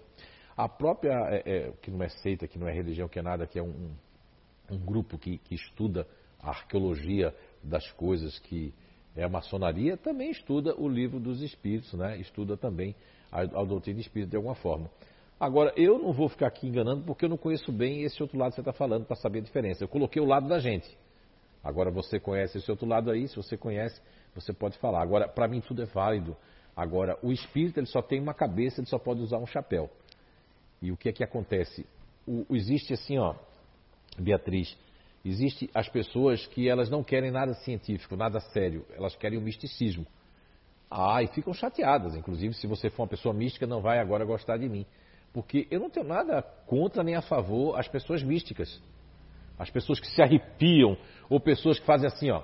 Eu acho, eu já escutei de vários médiums, e são médios sérios. Mas nesse momento, não é que ele deixou de ser sério. Muitos médios, seja de Portugal, do Brasil, vários, dizendo, cada ano que passava, Divaldo vai desencarnar esse ano, ele não passa desse ano, ele não passa desse ano. E Divaldo faz dia 5, na terça-feira, 93 anos de idade, Divaldo Pereira Franco. E eu escutei esses médios, meu coração, sabe o que, é que dizia? Não vai acontecer nada disso. Não que eu fosse médio melhor do que ninguém, mas ninguém pode prever. Quando eu vejo as pessoas prevendo que a gente agora está passando pela nova era, pela transição, vai ser em 2055, vai, vai quebrar a cara, como disseram ali, 2019 vai acontecer não sei o quê, que tem uma reunião. Olha, nem Chico, nem Divaldo, nem eu, nem nenhum médio pode asseverar isso, porque o tempo o tempo ele é, é, muito relativo às épocas, vai depender, depende de nós. Estamos todos nós, estamos todos nós emaranhados, entrelaçados, as pessoas do mundo espiritual e nós encarnados. Desculpa eu não saber responder para você com mais acuidade, né, com mais profundidade. Eu teria até hoje, sabe o que eu vou fazer? Vou pesquisar sobre essa ferramenta aí. Eu quis colocar o lado que eu conheço, que é o lado que conheço não, né? Estou aprendendo a conhecer cada vez mais nesses 30 e poucos anos, né? E de 20 anos de CIU. Me desculpe, Beatriz, eu não ter respondido a outra parte que eu não conheço. Eu não costumo enganar nem enrolar, porque aquilo que eu sei, a gente vai falando que a gente sabe, conforme a nossa interpretação também. Porque é o que existe no movimento espírita. O movimento espírita é feito de pessoas. Muitas pessoas, Beatriz, desistem do espiritismo, vão para outras ferramentas porque tiveram a má sorte, eu não sei, ou desistiram, foram naquela casa e que escutou a pessoa falando coisas que não tem a ver consigo, não tem a ver. É como diz os portugueses, né? É, duas frases que os portugueses eu aprendi com eles: não me diz nada, não me apetece. E isso pode influenciar uma pessoa a desistir dessa ciência espírita que eu tive sorte de chegar numa palestra lá atrás, na Federação Espírita Pernambucana, porque voltou todas as mediunidades, voltou aqueles fenômenos todos da adolescência, da infância, e aí uma amiga da minha mãe, que veja bem, ela só foi instrumento de me levar na Federação Espírita Pernambucana, porque ela não se tornou espírita depois, ela era muito, muito perturbada mesmo, coitada. Ela era uma mulher que brigava com todo mundo e ela pegou me levou para a federação, foi ela que me levou. Existe o mal e o remédio. E foi lá que eu vi aquele palestrante falando sobre reencarnação. O que me fez ficar no Espiritismo foi a reencarnação e eu deixei de ser ateu. Tinha quase três anos de ateu, não queria falar o nome de Deus. Para mim, todo mundo que era católico, que tinha ritualística, era burro. Olha só, a gente tinha preconceito. A gente tem que ter cuidado. Aquilo era um orgulho dentro de mim porque eu, ninguém explicava o que acontecia comigo. Inclusive, Claudio Lins, se você estiver ainda de Garanhuns, você deve conhecer ali na Avenida Conda Boa Vista, eu me lembro ali que tinha um hospital psiquiátrico ali, né? E eu ia ser internado ali. Porque. 14 para 15 anos. Porque é, pessoas que vê espírito, que fala com os outros, que fala com as pessoas que não existem, que deixa de andar de bicicleta porque vai quebrar, vai ter uma parede, tudo isso, e que todo mundo fica fazendo assim, e aí? Não é? Então, Beatriz, me desculpe eu não ter conhecimento sobre essa ferramenta. Agora eu quis colocar ao nosso lado que existem muitas, muitas atribuições que Allan Kardec fez no capítulo 23 do Livro dos Médios, que é uma, uma classificação da mediunidade de psicofonia, psicografia, médios psicofônicos, né? médios audientes, né? inclusive o sonambulismo, porque o sonambulismo também está ali descrito na, já em histórias mesmo antes do Espiritismo, ok? A Jaci de Souza. Eu sendo uma pessoa do grupo racional com base otimista, é normal eu acessar com tanta facilidade, tão rapidamente, a base dos fazedores e também a base dos diferentes? Tipo assim, parece que sou tripolar. É essa intuição fortíssima que me acompanha desde a infância. Ela vem mais do meu geni ou da minha mediunidade? Qual é o geni dela? Otimista. Otimista? Como é o nome dela? Jaci. Jaci! Boa tarde, Jaci. Olha só, você, as pessoas que não conhecem ainda a descoberta, e tem um grupo natural de inteligência, GNI, que nós nominamos, batizamos com, como diz em Portugal, com alcunha, né? O apelido de otimistas. Então, os otimistas, veja bem, eu vou contar um case para você muito interessante, que é de uma pessoa de uma cidade aqui em Santa Catarina, uma cidade próxima a Blumenau. E quando eu conheci essa pessoa, não foi dentro da doutrina espírita, foi no, na vida profissional. E essa pessoa tem cicatrizes, já nasceu com problema de alguns órgãos já ser cortado, cicatrizes, um monte de coisa, é, uma espécie de um medo, uma espécie de, de coisa é, na psiquiatria, inclusive. Ela conheceu o grupo dela, mas o mais importante foi o case dela para o espiritual, quando eu tive é, uma. Eu tive um. Vamos supor assim. Eu tive uma. Um, vamos. É uma regressão de memória, ela acordada, né? Assim, tipo, eu fui na vida dela, vendo a vida dela todinha através do, do espírito dela, né? E não seria uma psicometria, porque ali eu, eu senti que eu tive uma ajuda espiritual. Então, a psicometria é algo orgânico, mediunidade está dizendo, a pessoa medeia, ele é medianeiro. Então, naquele momento, eu tive as duas coisas, mas principalmente a mediunidade, que foi ver o que ela foi na vida passada. Veja bem, uma vez me perguntaram se, mas para que a gente vem como otimista se a gente só quer rir, brincar, quer alegria? Olha só, você já respondeu tudo. Eu tenho a Jaqueline que está atrás dessa parede, nessa direção aqui, ó, sentada, com os cabelinhos dela lá. E ela é uma pessoa que ela veio para parar de chorar. Meu... Mas veio para ser alegre, uma pimenta, uma lagueta, né? Agora se levantou. Já vai dar um show aqui para nós. E já se esse caso dessa cidadezinha aí, dessa pessoa, ela, veja bem, se ela não fosse otimista, do grupo otimista, rindo da própria cicatriz, vive, tem um rapaz bonito, é, vive com um rapaz bonitão, com os olhão azul assim e tudo mais, mas ela tem uma cicatriz bem feia, tem um, um monte de coisa na cabeça, mas ela veio com caminhos cognitivos, ela veio na, nesse campo que eu chamo de campo racional, com essa corrente centrípeta, ela veio para quê?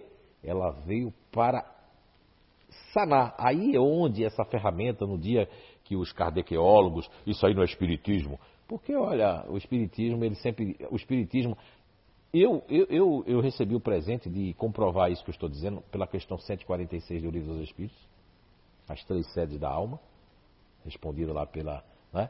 Recebi outros presentes na 191, falando da paixão, 907, 908, né?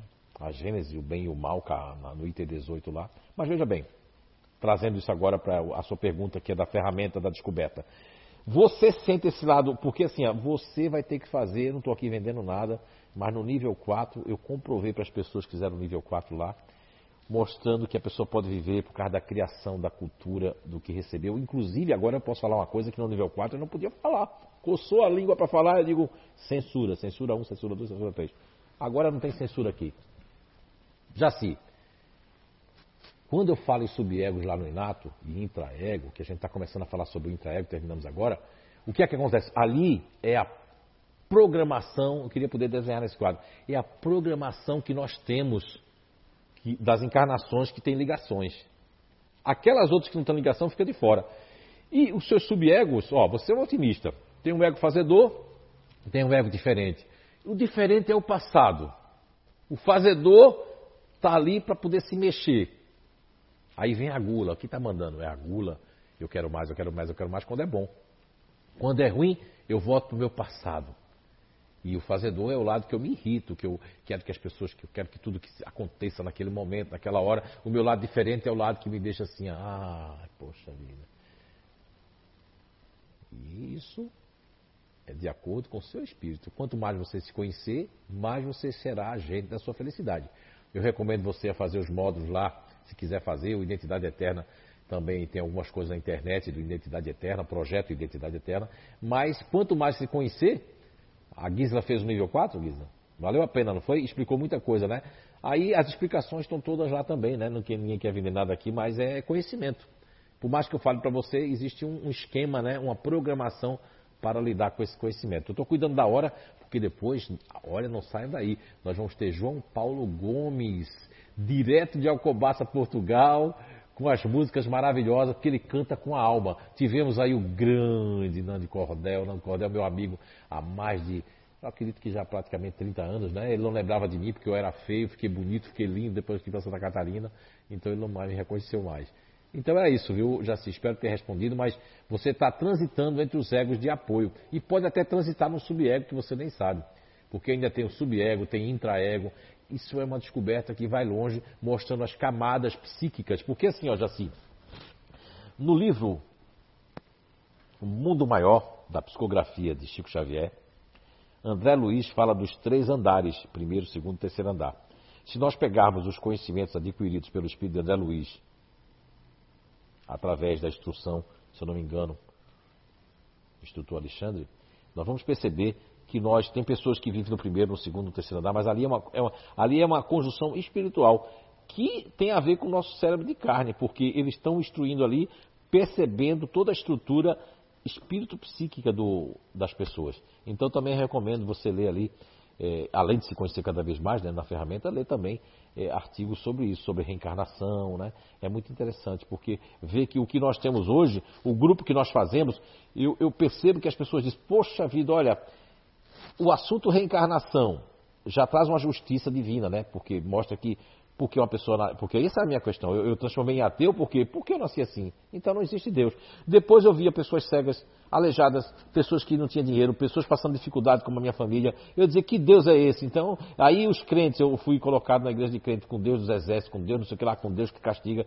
Então para mim Deus não existia. Eu fui estudar calcego, que era melhor, para não perder meu tempo. Mas depois que eu vi o dogma da reencarnação, que não foi o Espiritismo que trouxe, eu fui a fundo, traz justiça.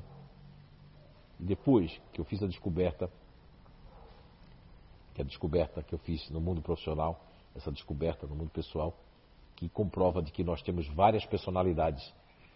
Nós temos essas 12 facetas para reencarnarmos em cada uma delas. Fazemos parte de um campo emocional, de um campo ativo, de um campo racional, que a gente fez a correlação com a questão 146 do Livro dos Espíritos. Espero ter respondido assim. Mas isso tem a ver com o seu passado e tem a ver também com o ego, que é o ego, o ego de apoio, que é o fazedor, que ele, ele faz, serve para duas coisas, que na verdade não é o fazedor, é a ira e a justiça, que traz, quando não estamos bem, traz a irritação, traz a cobrança, e quando nós, quando nós, nós estamos mal, né? E quando nós estamos bem, esse ego fazedor, ele, ele traz o quê? Ele traz o senso de justiça, o senso de caridade, e o quando estamos bem, ali aquele subego que é o diferente, que ele trata como subego, ele está lá atrás, é porque ele é o passado, ele vem como subego. O fazedor vem como ego, o diferente vem como subego, que é brotando o passado que está sendo resolvido agora, não importa a idade. Valeu? O Leandro Kujavski. É, boa tarde a todos, parabéns para o CEIU. Como perceber as antipatias, empatia ou empatias entre os PENs?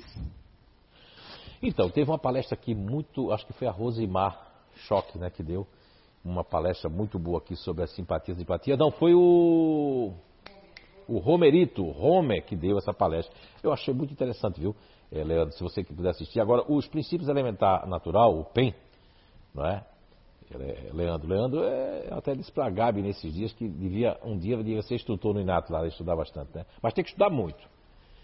Então veja bem, Leandro, o que acontece no princípio elementar natural, que o nome está no livro dos Espíritos como paixão, na questão 907, questão 908.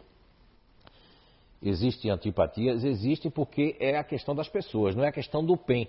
O princípio elementar natural, como diz a questão 907 do livro dos Espíritos, que ali ainda está com o nome de paixão, eu rebatizei esse nome por estar ligado aos pecados capitais, que foi um grande, um grande engano, um ledo engano, né? Ter dito, com todo respeito à igreja, mas ter dito que a gente tem aqueles pecados capitais que pegaram só sete. Dante Alighieri fez uma comédia usando esses sete. Eu tenho uma historinha que eu conto de Evagrios Pônticos, que inclusive encontrei com Evagrios Pônticos, está reencarnado, não é? Está reencarnado, está preparado para receber os conhecimentos, Evagrios Pônticos. Não é você, viu, Leandro? Mas você também já fez parte. Não é à toa que você veio parar no Inato, veio parar aqui conosco, não. Tudo tem um pouquinho. Agora você pode se perder, Leandro. Como é que eu posso me perder? É escutar vozes da sua mente, criar antipatias por coisa, ah, aquilo ali, eu vou fazer aquilo, fantasiar uma coisa que você tem que aprender. Um conselho que eu vou lhe dar é que o conhecimento, ele, ele, se a gente fizer uma base bem feita, ele vai assim. se a base não estiver bem feita, ele acaba nos desanimando. Agora, o que é que acontece com os grupos naturais de inteligência, o GNI? Cada um tem o seu PEN. Acontece que os ativos, eles podem ter bastante antipatia. Eu não diria nem só antipatia. Eles podem criar um obstáculo com os, os ativos podem criar tanto com racionais como os emocionais. Não com todos. Vamos dar um exemplo aqui. A, a, a Eunice e a Gabriela Lana que estão aqui. É? E a Vanderlei que se levantou aqui. Elas três são ativas. Olha só. Elas são do campo ativo. Se elas chegarem aqui, olhar a Gisela assim, ó. Não sei se eu faço hoje. A dona Sandra, é, Gisela, deixa para depois. Aí o Eduardo, sim, semana que vem a gente faz. Elas vão começar a se irritar e elas vão criar uma coisa com os três. Elas nem conhecem os três direito. Estão se conhecendo, estão num grupo. Isso já aconteceu aqui dentro da casa, inclusive há muitos anos atrás. E eu observando, é, foi um dos primeiros bazares que houve, e eu lá olhando assim, como eu estava olhando mesmo como cientista, deixando o circo pegar fogo só para ver. E observando. E por que os ativos? Porque os ativos eles querem terminar. Os racionais, que estavam ali junto com os emocionais, que faz parte de um grupo que eu nominei de neutros, né? Eles estavam dizendo, ah, vamos deixar para depois, depois a gente faz também. Agora também não tem pressa né, para fazer isso, já que amanhã a gente pode amanhã cedo fazer.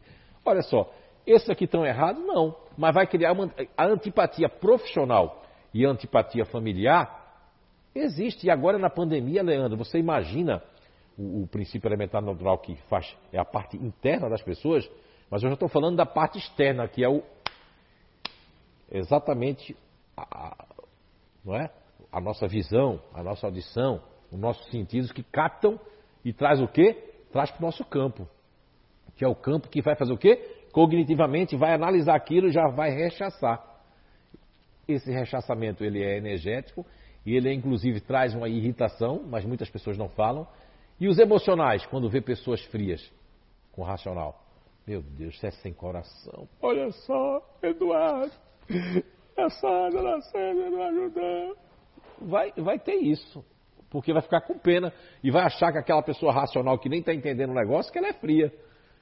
A Gisla está aprendendo a abraçar que não sei, de vez em quando ela dá uns abraços ali na frente. Mas a Gisla, ó, o abraço dela era assim, era fluídico assim, ó. Qual é a ficha que é? é, é tratamento ou é lá na frente? Ou é, né? A fichinha do tratamento lá na frente. E a Gisla aí é racional, mas tem um emocional em segundo plano. Mas a gente vai ver as diferenças. Agora, Leandro, essa antipatia é por conta das habilidades e das inabilidades naturais. Por exemplo, as pessoas que são ativas, elas nasceram com as habilidades de dinamismo, de terminar o que começa, de ser empreendedoras, de fazer a coisa acontecer, de serem rápidas, de serem pessoas que se mexem o tempo todo. Mas elas têm inabilidade, impaciência, pressa, irritação, cobrança com os outros. É? Então isso já vai criando o quê? Uma pessoa que mal se conhece na vida profissional vai criando antipatia. Não suporta fulano, não suporta ciclano. Trazendo agora para esse campo profissional, eu, eu, fiz um layout, um layout, né? Layout humano, que para mim era layout energético. Uma pessoa ativa trabalhava de frente com uma pessoa totalmente racional, calma demais. O que acontecia? Essa ativa estava, ai, não suporta fulano. E ele, meu Deus, vala-me Deus, eu vou trabalhar de novo com essa mulher. Quando eu troquei, que tem as baias né, de cavalo, aquelas baias de escritório, que aqui no Brasil chama baia, viu, pessoal de Portugal. E elas ficaram de costa, ficaram até amigos na hora do, do eu ia falar do recreio, na hora do, do intervalo do café. Essas antipatias, elas podem até, existe também a antipatia fluídica, que é a antipatia da pessoa ativa, ela chega com a energia das pessoas ativas chega primeiro do que a pessoa. Vanderlé, quando chega em casa, primeiro chega a energia dela, a filha dela já faz assim, ui meu Deus, mamãe chegou com o barulho do carro, porque a energia chega primeiro para arrumar as coisas. Então, existe a questão familiar agora na pandemia, aproveitando a pergunta do Leandro agora, já fugindo um pouco, existe agora que as pessoas estão com problema de se auto-suportarem, e são pais, mães, filhos. Por quê? Porque os professores é que estavam se submetendo à educação. E a e quando diz que santo de casa não faz milagre, né? Não sei se é bem assim, mas olha só, os professores agora estão fazendo falta. Também os professores, muitos que têm esse problema assim, ó, Leandro, de ter antipatia com a tecnologia, porque são pessoas que precisam olhar. Eu mesmo estou me adaptando. Eu não sou do grupo futurista, mas eu tenho dificuldade. É, é, é, eu fui dar um, curso agora no último dia ali, que é os camaleões, e como tinha um pouquinho de gente na sala, eu já não queria nem olhar para as câmeras. Por quê? Por causa da, dificuldade de estar tá fazendo isso aqui. Não é? Agora, eu soube que tem muitos professores, eu conversava numa cidade perto daqui que eu vim de lá ontem, né? No interior aqui, e uma pessoa que tem esposa professora está dizendo que ela está tendo problema porque o filho de 19 anos, mãe, mas poxa, isso aqui é tão fácil. Mas a mãe estava acostumada a ser professora pedagoga na escola, não pedagoga online. Quantos professores aqui eu quero dar uma mensagem para os professores que os filhos têm que ajudar os professores, que são seus pais, os vizinhos, os colegas, os maridos, as mulheres, porque as pessoas têm que reaprender. Nós estamos mudando o conceito de ensino no mundo. É? Eu trabalhei, viu, Leandro, com muitas pessoas da área de engenharia engenharia elétrica, engenharia mecânica, engenharia civil, engenharia.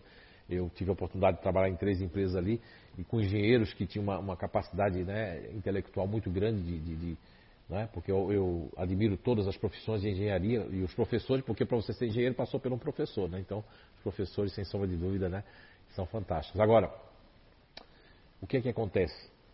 Se nós pegarmos a lógica que a engenharia vem da, da, proposta de ter lógica, desde a mecânica e tudo mais, nós temos que ter ali, tudo tem que seguir os parâmetros, né? E na elétrica tem os painéis, tem tudo, temos que seguir os parâmetros. Então, a mesma coisa acontece com o princípio elementar natural. Existem os parâmetros que funcionam assim. Não adianta, vamos fazer de conta que nós somos uma floresta, Leandro, para agora fechar a questão da antipatia, nós somos uma floresta.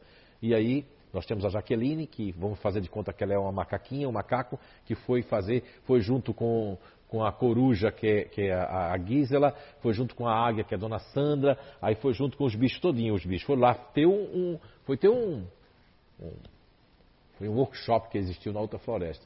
Chegaram lá e disseram assim, olha só, a gente devia ser diferente, porque lá na outra floresta todo mundo faz igual, o pássaro voa. Aí, ó, trouxeram umas ideias e o macaco trouxe vamos inovar isso aqui. Né? Só que deu errado. Sabe por quê, Leandro? Sabe por quê, meus amigos?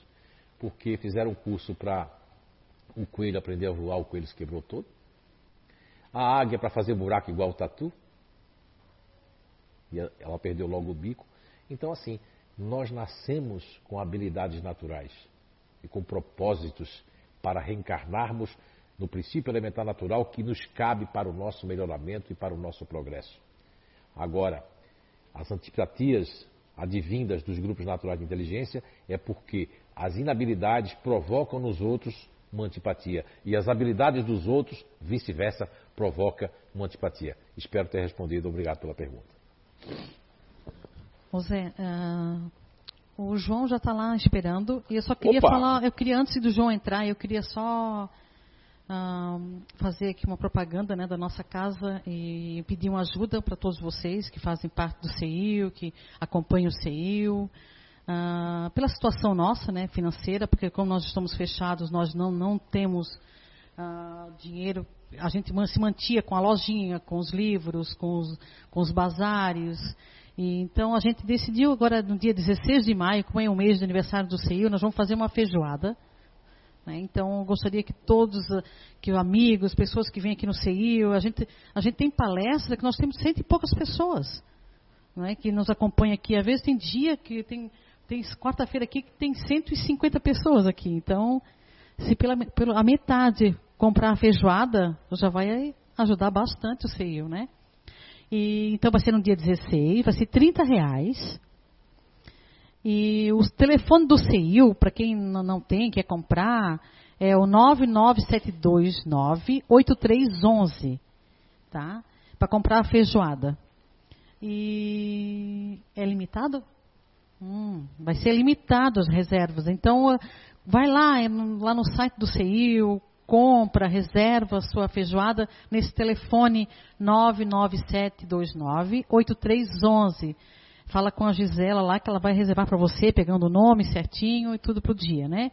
E o endereço certinho vai ser lá no Cantinho Brasileiro, na Rua Amazonas, 3361, no Garcia. Bem em frente ao quartel. Então é só chegar e retirar, né? Não vai ser, não vai ser para comer lá, vai ser para retirar, né? Não vai ser delivery também. É, não, vai, não sei. Alguns vai ser na região do Garcia, certo. sim. E outra coisa que me, as pessoas vêm me perguntando ali no WhatsApp, e Uh, tinha algumas pessoas que ajudavam com o carnezinho mensal no CEIU. E estão me perguntando como é que eu faço agora. Nós não temos o celular dessas pessoas, mas se você quiser entrar em contato com esse mesmo telefone e quiser acompanhar e ajudar, e continuar ajudando com o carnezinho, depositando lá na conta do CEIU, tá bom? É, alguém tem que fazer isso. Então, eu estou aqui pedindo ajuda para vocês, para a gente mantermos o CEIU, tá bom? Obrigada por tudo e um abraço. E muito obrigado por esses anos estar com vocês.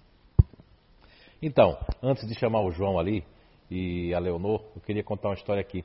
O, eu acredito que foi o ano passado, eu saía de Recife para Portugal e peguei uma virose muito braba. E no avião eu estava para morrer mesmo, para desencarnar. E eu sei que daqui do Brasil, a Eunice ligou lá para Leonor e para o João. Eu jamais esquecerei disso, né? Eu já, já amava eles muito, mas eles estavam me recebendo com duas malas grandes, cheias de livros, cheias de coisas. Quatro malas, aliás. Não podia nem com uma, eu não sei. E ali quase já caindo, eles me levaram para o hospital. Eu fiquei internado algumas horas lá. Depois eles me levaram para a casa dela, Leonor. Me cuidou de mim ali, mais de uma semana ali. Eu só fazia dormir, comer ali e dormir. Eu nunca vou esquecer disso. Eu acredito que os verdadeiros amigos são nessas horas que nós sabemos quem realmente, quem é, quem é amigo, quem gosta e quem faz caridade. Muito obrigado. Não, não, não, eu sei que eles não queriam que eu dissesse isso, mas quero contar para vocês que foi uma coisa muito especial. Eu tive com quem contar, mesmo com seguro lá de, de vida, né, de hospitalar. Eles me levaram lá naquele hospital lá em Lisboa, e eu fiquei ali algumas horas lá, levando soro ali em atendimento e observação. E depois né, do hospital me levaram para seu lar, para sua casa.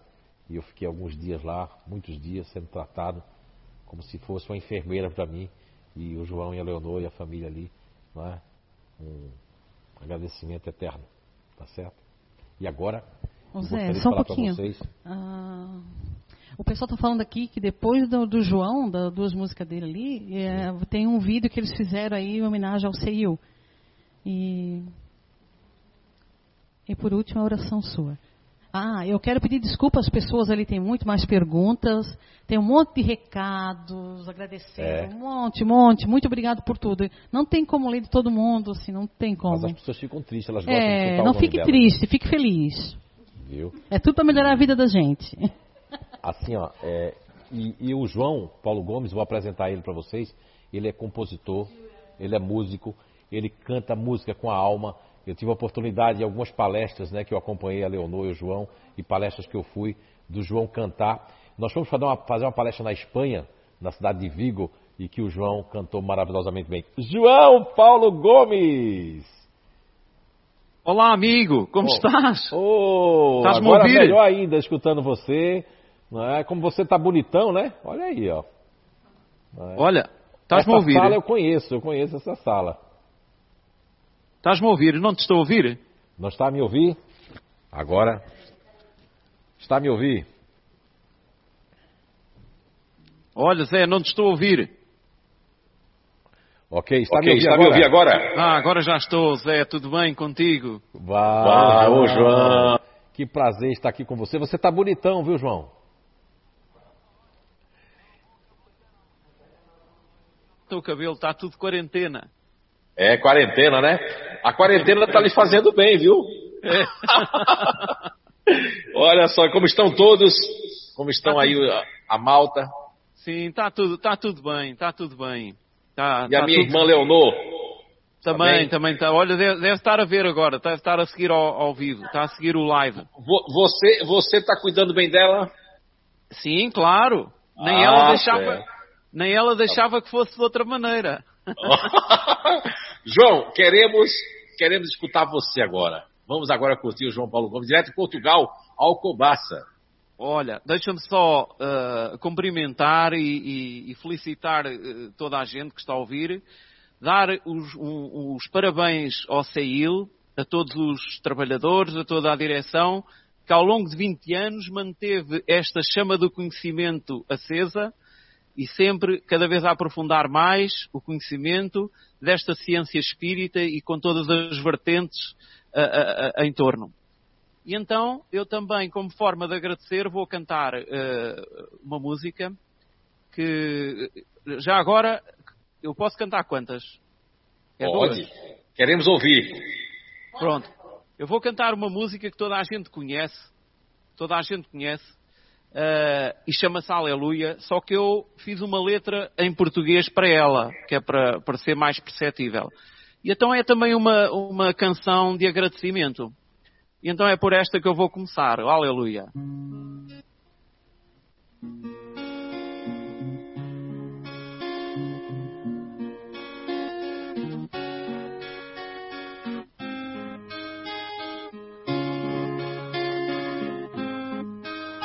Pela manhã, com o sol nascer, a alva luz do amanhecer, vem acordar a vida que dormia.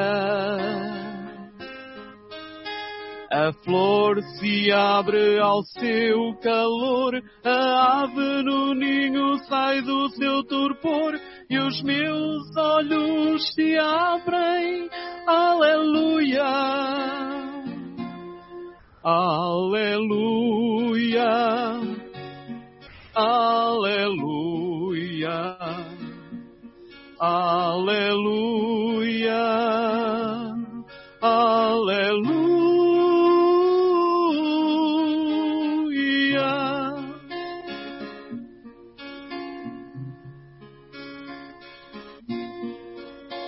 No céu azul, a luz do sol brilha forte como um farol e as águas do rio transportam a frescura. E os peixes que nadam ao seu sabor, deixando na água reflexos de cor, meus lábios se abrem e dizem Aleluia. Aleluia, aleluia, aleluia, aleluia.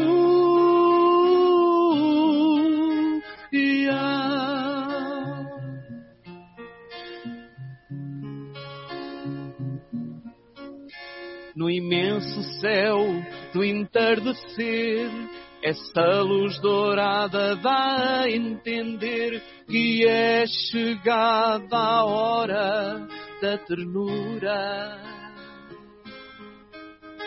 Vem calma com o pôr do sol, o regresso a casa tem mais sabor. As minhas mãos te abrem, aleluia. Aleluia, aleluia, aleluia, aleluia.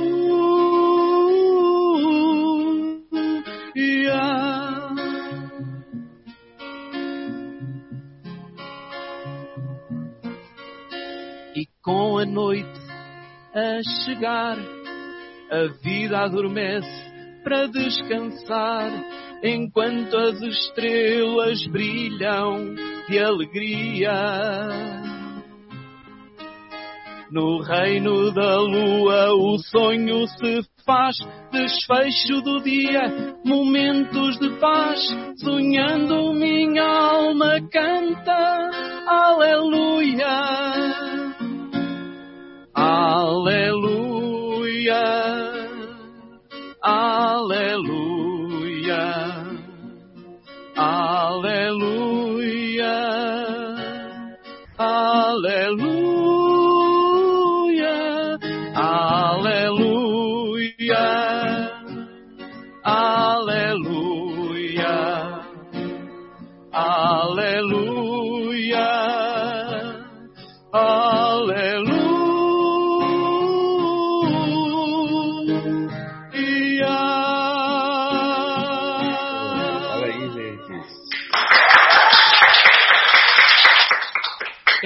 Tu ouvi muitas palmas.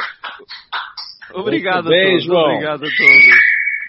Olha aí, Obrigado. até subiu teve. É, obrigado a bem. todos. Eu não sei se o som está aí a sair bem. O som está ótimo aqui. Tem uma ah, caixa aqui okay. enorme aqui, ó. Muito bom. A voz dele é o quê? Olha só a dona Sandra aqui, ó. Opa. Obrigado, dona Sandra. Obrigado. voz é linda, viu? Adorei, amei. Oh, dona Sandra, que bom ouvir isso de si. Muito obrigado. Ela, essa daqui é a nossa mãe preta aqui. Ela prejudicou tanto os escravos que ela disse: Eu quero vir preta nessa encarnação. E o marido dela, que foi escravo dela, veio com a pele branca e os olhos azul. Mas olha que ela veio preta, mas linda, linda. Muito bem. Então vamos lá, João, para mais uma música aí. Você que manda agora. Canta uma música aí para nós aí. Olha, eu, eu vou cantar uma. Agora, como estamos nestas fases de recolhimento, é uma boa oportunidade para meditarmos sobre a vida. Então esta música é, é, é, um tema que eu compus no âmbito daquilo que é a doutrina espírita e aquilo que ela nos leva a meditar, e então chama-se mesmo Meditando sobre a Vida.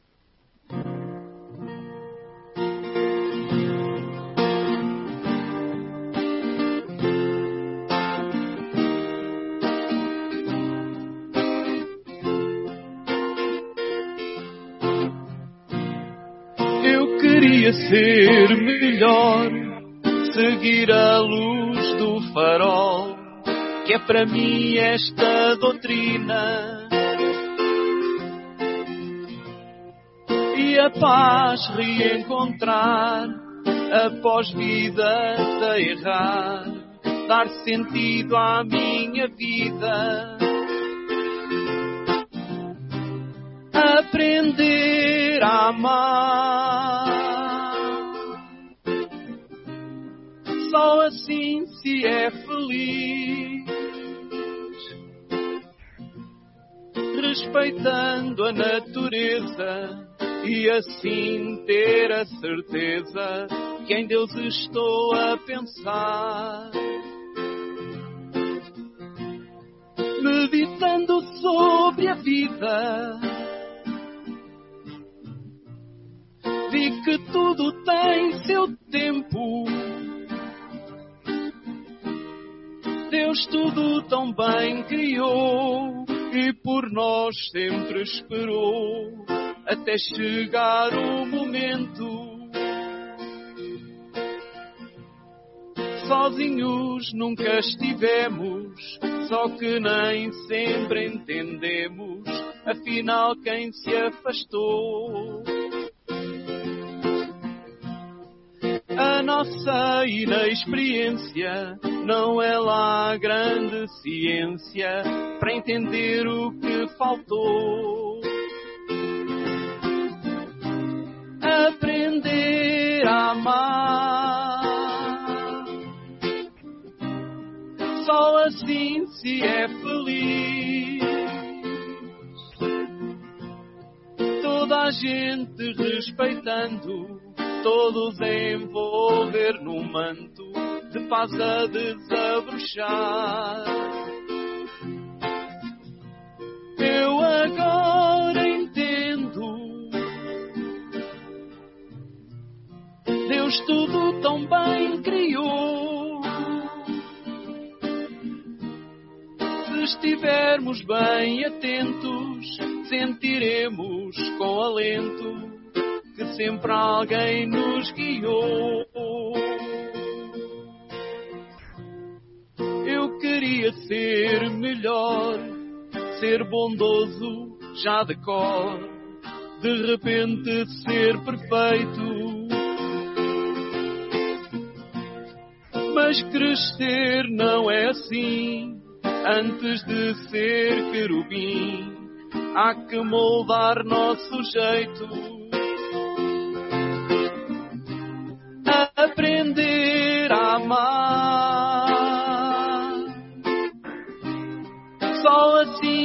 é feliz. Toda a gente respeitando, todos envolver no manto de paz a desabrochar. Meditando sobre a vida seu tempo. Deus tudo tão bem criou e por nós sempre esperou até chegar o momento. Uh! Obrigado, obrigado a todos. Muito obrigado. Ô João, que coisa boa, olha só. O pessoal tá chorando aqui, ó. Ah, tudo emocionado aqui com você. Ah, aqui, sério? Bom, né? Eu tinha Olha, dito pra eles, você canta com a alma, né? É uma coisa muito boa, né? Olha que bom. Estão gostando, Yeah. estou muito feliz com isso. É, né? Olha, Ô, João, vou cantar. você, quer- você Diz, agora diz, vai diz. cantar a saideira. A saideira aqui no Brasil a gente chama de saideira, né? E Sim, depois sim. que você terminar, você passa, né, uma pequena mensagem pra nós aí. Tá bom então? Ok, então vou cantar Fazer a Paz para terminar. É.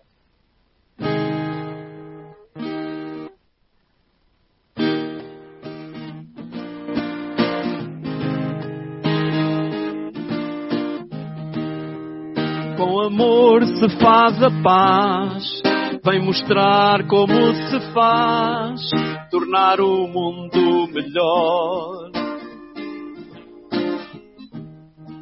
Em cada ser um irmão, querer a todos dar a mão, sintonizar esse amor.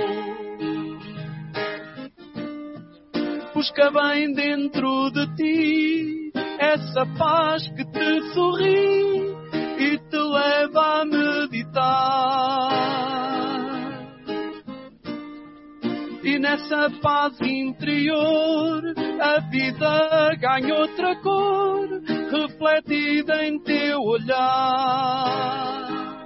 Ah, amor se faz a paz, vem mostrar do que és capaz, confiante em teu valor. Em cada ser um irmão, querer a todos dar a mão, sintonizar esse amor. Sem paz nada faz sentido, o tempo fica perdido, cajado sem avançar.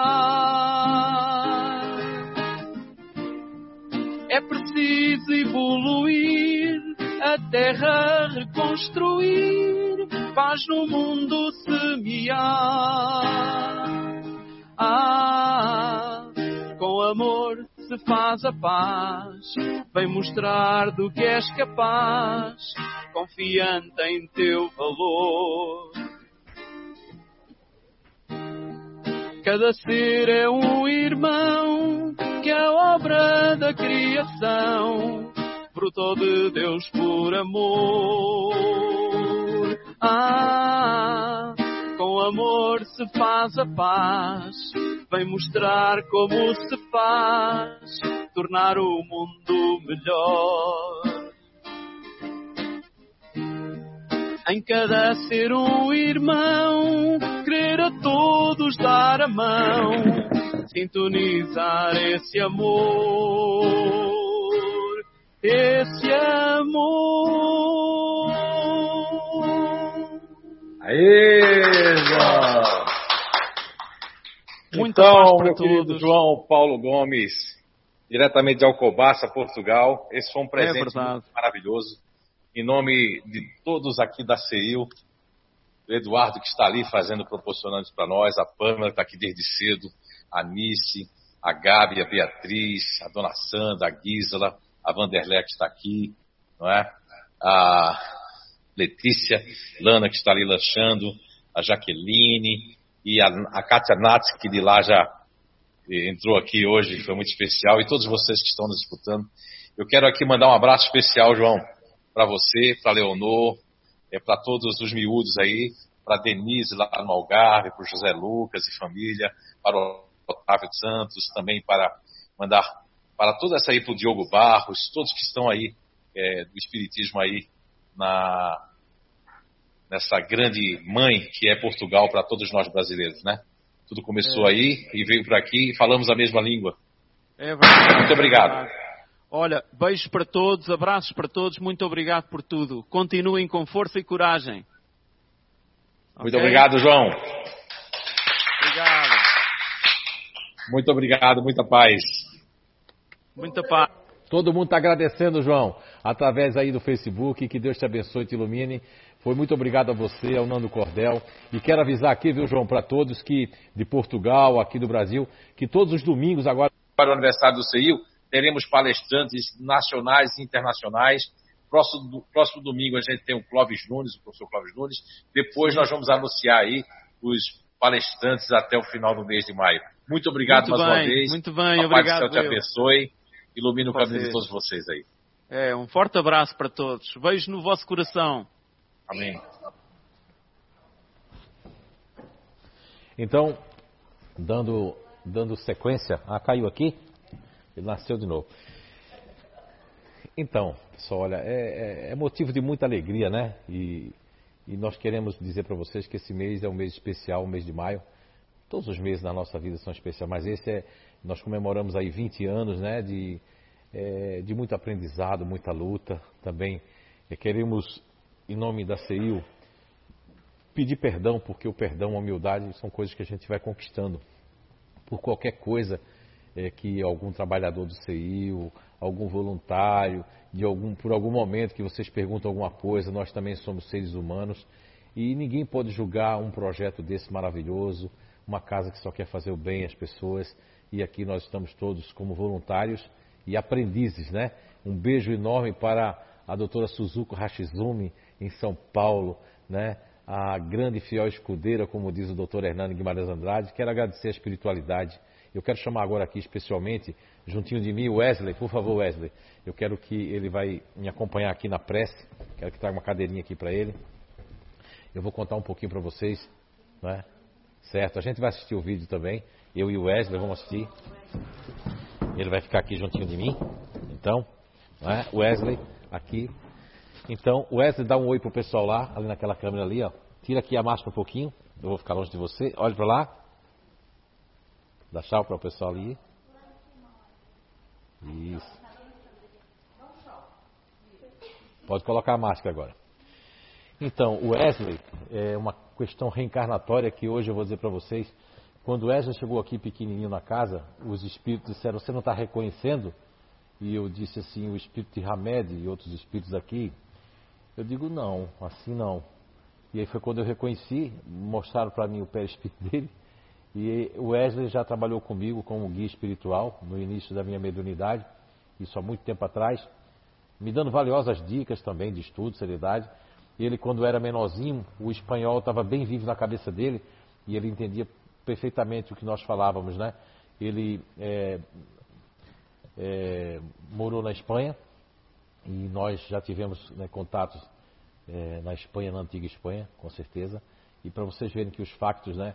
é, espíritas, reencarnatórios, eles batem a nossa porta. Então, como diz o Evangelho segundo o Espiritismo, né? Quando bater a vossa porta um mendigo, quando bater a vossa porta alguém desesperado, esse pode ter sido o vosso pai, a vossa mãe, pode ter sido alguém muito caro para você. Então, vamos, tratar todos bem. E o CEIU, como eu dizia antes, com humildade e perdão, a gente não sabe porque você às vezes está nas suas contendas interiores, você está nas suas lutas e você não pode culpar nem o CEIU, nem culpar a nenhum trabalhador aqui pelos desenganos da sua vida, pelas buscas, pelas inconstantes é, é, brigas espirituais dentro de cada um de vocês, dentro de cada um de nós. Que possamos, eu não sei o que é que vem nesse vídeo aí, mas vamos assistir juntos e convido vocês também para assistir esse vídeo conosco agora.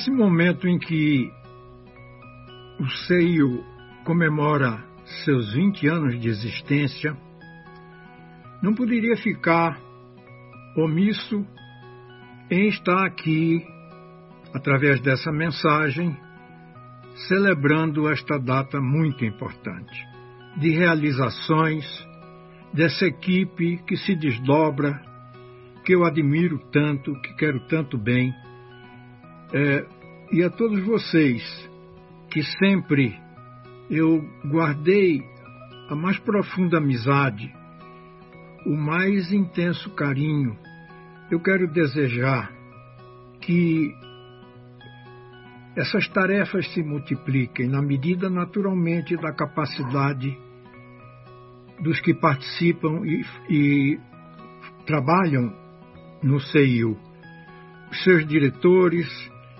sua equipe de colaboradores, é, nessa realização marcante que é o, são os fóruns, os Fore Blues, no mesmo Fórum de Estudos Espíritas, o Fórum Espírita de Blumenau.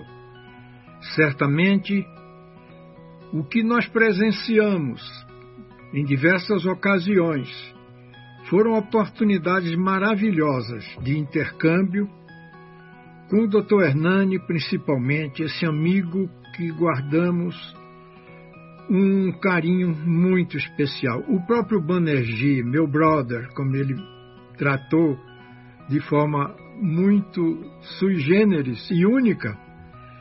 Então, as manifesta as psicografias que nós obtivemos, as revelações, é, o Remy Chauvin, aquele é, que estuda e tem obras importantes, a biologia do espírito, por exemplo, ele também, em francês, se dirigiu ao padre François Brine. Então, meus amigos, é, eu parabenizo esse grupo dedicado, operoso, parabenizo as realizações que vocês vêm naturalmente realizando. Aos meses de setembro, anualmente, nas apresentações do Fore Blue. O meu carinho, meu abraço especial ao meu amigo Zé Araújo e Anice, é? e a sua filha, que eu gosto demais dela. A todos vocês, ao Roberto, não é? o meu abraço, o meu carinho e, mais uma vez, parabéns pela tarefa até agora cumprida e certamente se propagará por muitos e muitos anos. Eu espero acompanhar, pelo menos nos próximos dez anos, acompanhar todas as realizações do CEIU.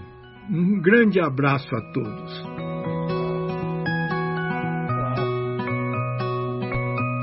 Olá a todos os amigos da CEIL, da Comunidade Espírita, Irmã Lúcia, em Blumenau.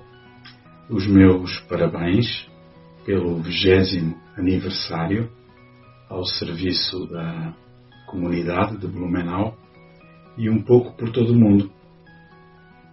Quis o acaso, se é que o acaso existe, que as nossas vidas se cruzassem eh, por interferência do mundo espiritual e, e trago no coração uh, muito boas uh, recordações do convívio com todos os trabalhadores da CEIL, uh, nomeadamente quando estivemos aí presentes no Fora Blue por duas vezes, e também na convivência com José Araújo quando ele esteve em Portugal. Uh, queremos agradecer do fundo do coração a Deus e aos bons espíritos a oportunidade que nos deram de vos conhecer e agradecer-vos também o vosso carinho, a vossa gentileza, a vossa amizade, dedicação e, e, pedir a Deus que vos dê forças, ânimo, alegria, determinação para que possam continuar, mesmo com as dificuldades decorrentes da vida na Terra neste momento. Um grande abraço para todos e até daqui a 20 anos, se quiser.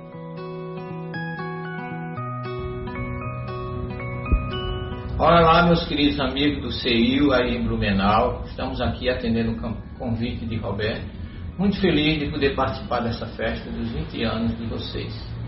Tenho muito carinho por todo esse povo aí de Blumenau, especialmente pelo Zé Araújo, a Eunice, e todos os irmãos que eu muito carinho me incluem nessa família de tanto sucesso, de tanta luz, que tem trazido tantas informações para o mundo material, vindo do mundo espiritual. Participei já de vários Foreblu aí com vocês e me considero realmente nesse momento muito honrado de poder participar dessa festa dos 20 anos de vocês. Recebi muitas mensagens aí do nosso querido Elamar, do meu primo Frade Celestino, e de, de Nise da Silveira e tantos outros espíritos amigos que espontaneamente vieram me trazer a realidade do mundo espiritual e me colocar com muita honra fazendo parte dessa família. Que Jesus continue abençoando este grupo maravilhoso aí do CEIU e sempre que possível quero estar com vocês nos nossos queridos Fore Blue para levar a mensagem de Jesus para o nosso país e para o mundo. Um beijo carinhoso de todos vocês e mais uma vez, parabéns. Muita paz a todos.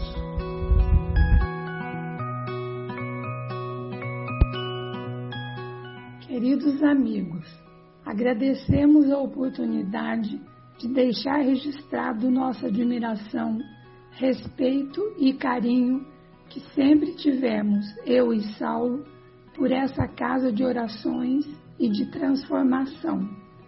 São 20 anos de trabalho, dedicação e muito amor, onde os queridos Zé Araújo e Inice, amparados pelos Espíritos de Luz, conseguiram formar uma família do bem. Nossa aproximação começou quando um dia o Saulo ouviu falar sobre o trabalho de Zé Araújo um homem idôneo, um espírito que falava com os que estavam em outra dimensão. E Saulo não sossegou até conseguir o contato e falar com o Zé Araújo. Tempos depois, fomos convidados para participar do primeiro Fórum Espírita de Blumenau, o primeiro Foreblu. E a partir daí, começamos a desfrutar da amizade de Zé Araújo de Nice e de todos dessa casa abençoada. Parabéns a todos os colaboradores, ao Zé Araújo e Nice, por todos esses anos de dedicação e amor ao próximo. Com certeza deixarão um legado inestimável para nós todos, que admiramos e estimamos acima de tudo. Deixo o meu abraço rogando que Deus abençoe e ilumine essa grande família do bem. O Saulo, tenho certeza, estará aí nessa confraternização com todos vocês.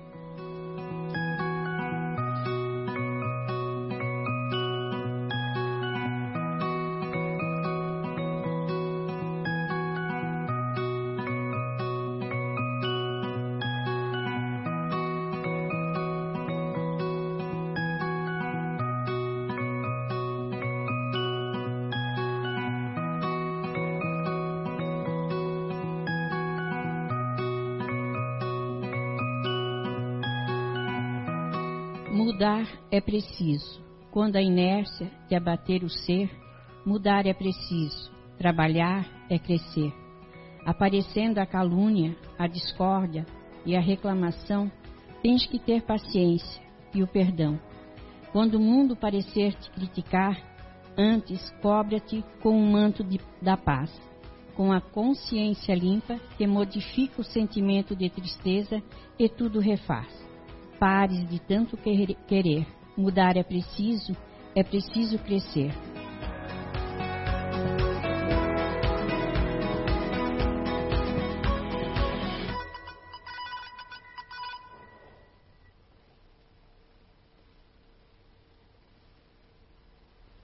Muito bem. Ah, aí assim não dá, né? Então, olha, quero agradecer aqui é, para nós. Hein? É, a Guilmar está no mundo espiritual, já visitou aqui a nossa casa. E, poxa, eu, foi uma grande surpresa boa, viu? Movimentada aí por Roberto, por todos que movimentaram isso aí. É, o Eduardo ali, a Pâmela, todos eles, né? que estiveram envolvidos nisso ali. Muito obrigado pela surpresa. Obrigado ao, né, a todos que participaram ali, o professor Ney Preto Pérez, a, ao José Lucas em Portugal, ao Severino Celestino, o professor Severino também, é? a Edna, né, trazendo essas imagens do Saulo ali, né, que nos tocou o coração também. E coincidentemente ou não, o Wesley está na foto lá com o Saulo Gomes, né? A nossa Guiomar, que se encontra aqui, presente aqui no mundo espiritual também. E é, é muita gratidão por esses 20 anos que estamos nos esforçando, né?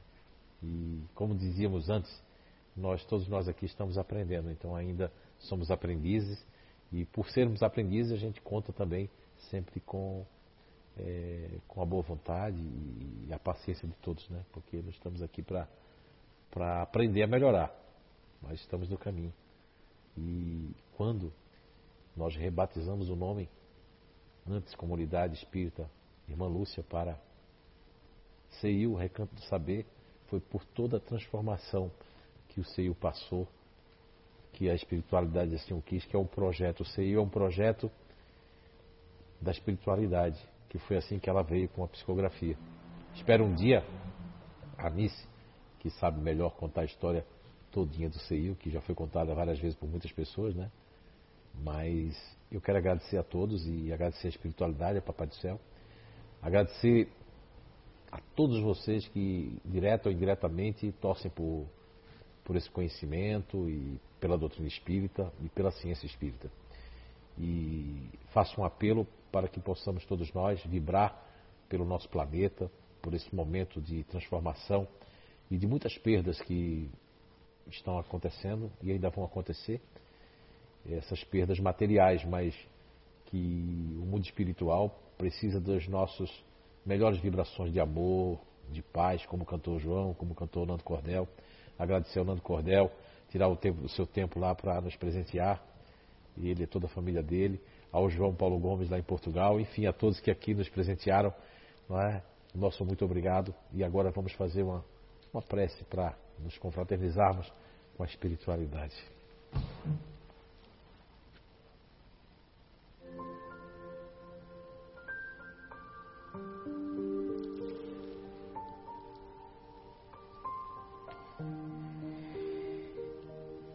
Conselho de amor. Antes, porém,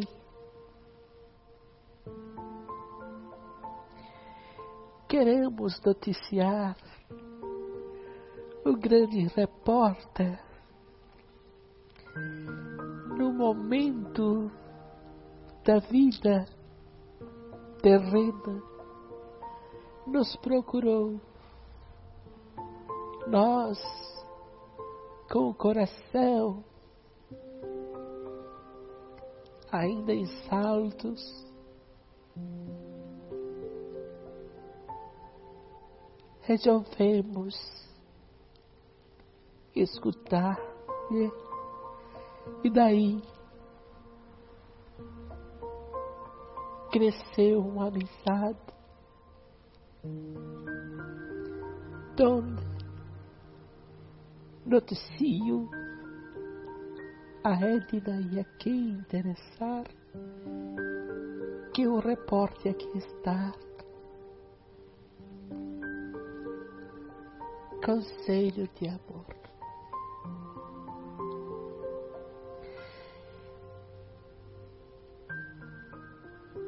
Em meio os transtornos diários,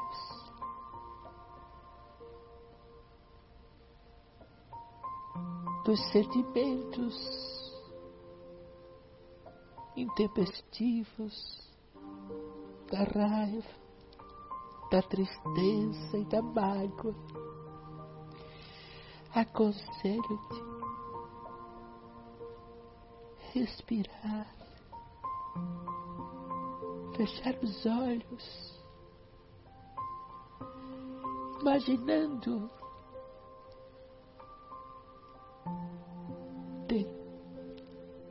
aos pés de Jesus que te envia a paz concitando a ouvir o vosso coração, onde mora a centelha divina que brota do sentimento de amor. O amor que transpassa as barreiras indubitáveis da matéria. O amor que não cobra, que não espurqueia palavras que ferem. O amor que não se que não se ciúma, que não agride. O amor que não inveja. O amor que não quebra, os laços familiares de amizade. O amor é o antídoto, é o conselho, é a porta de entrada da evolução maior. Portanto, meus irmãos, tenhamos amor, aprendamos a observar como estamos lidando com a vida, com as pessoas, com o mundo. O mundo melhor é construído nas bases sólidas do amor universal. Paz a todos.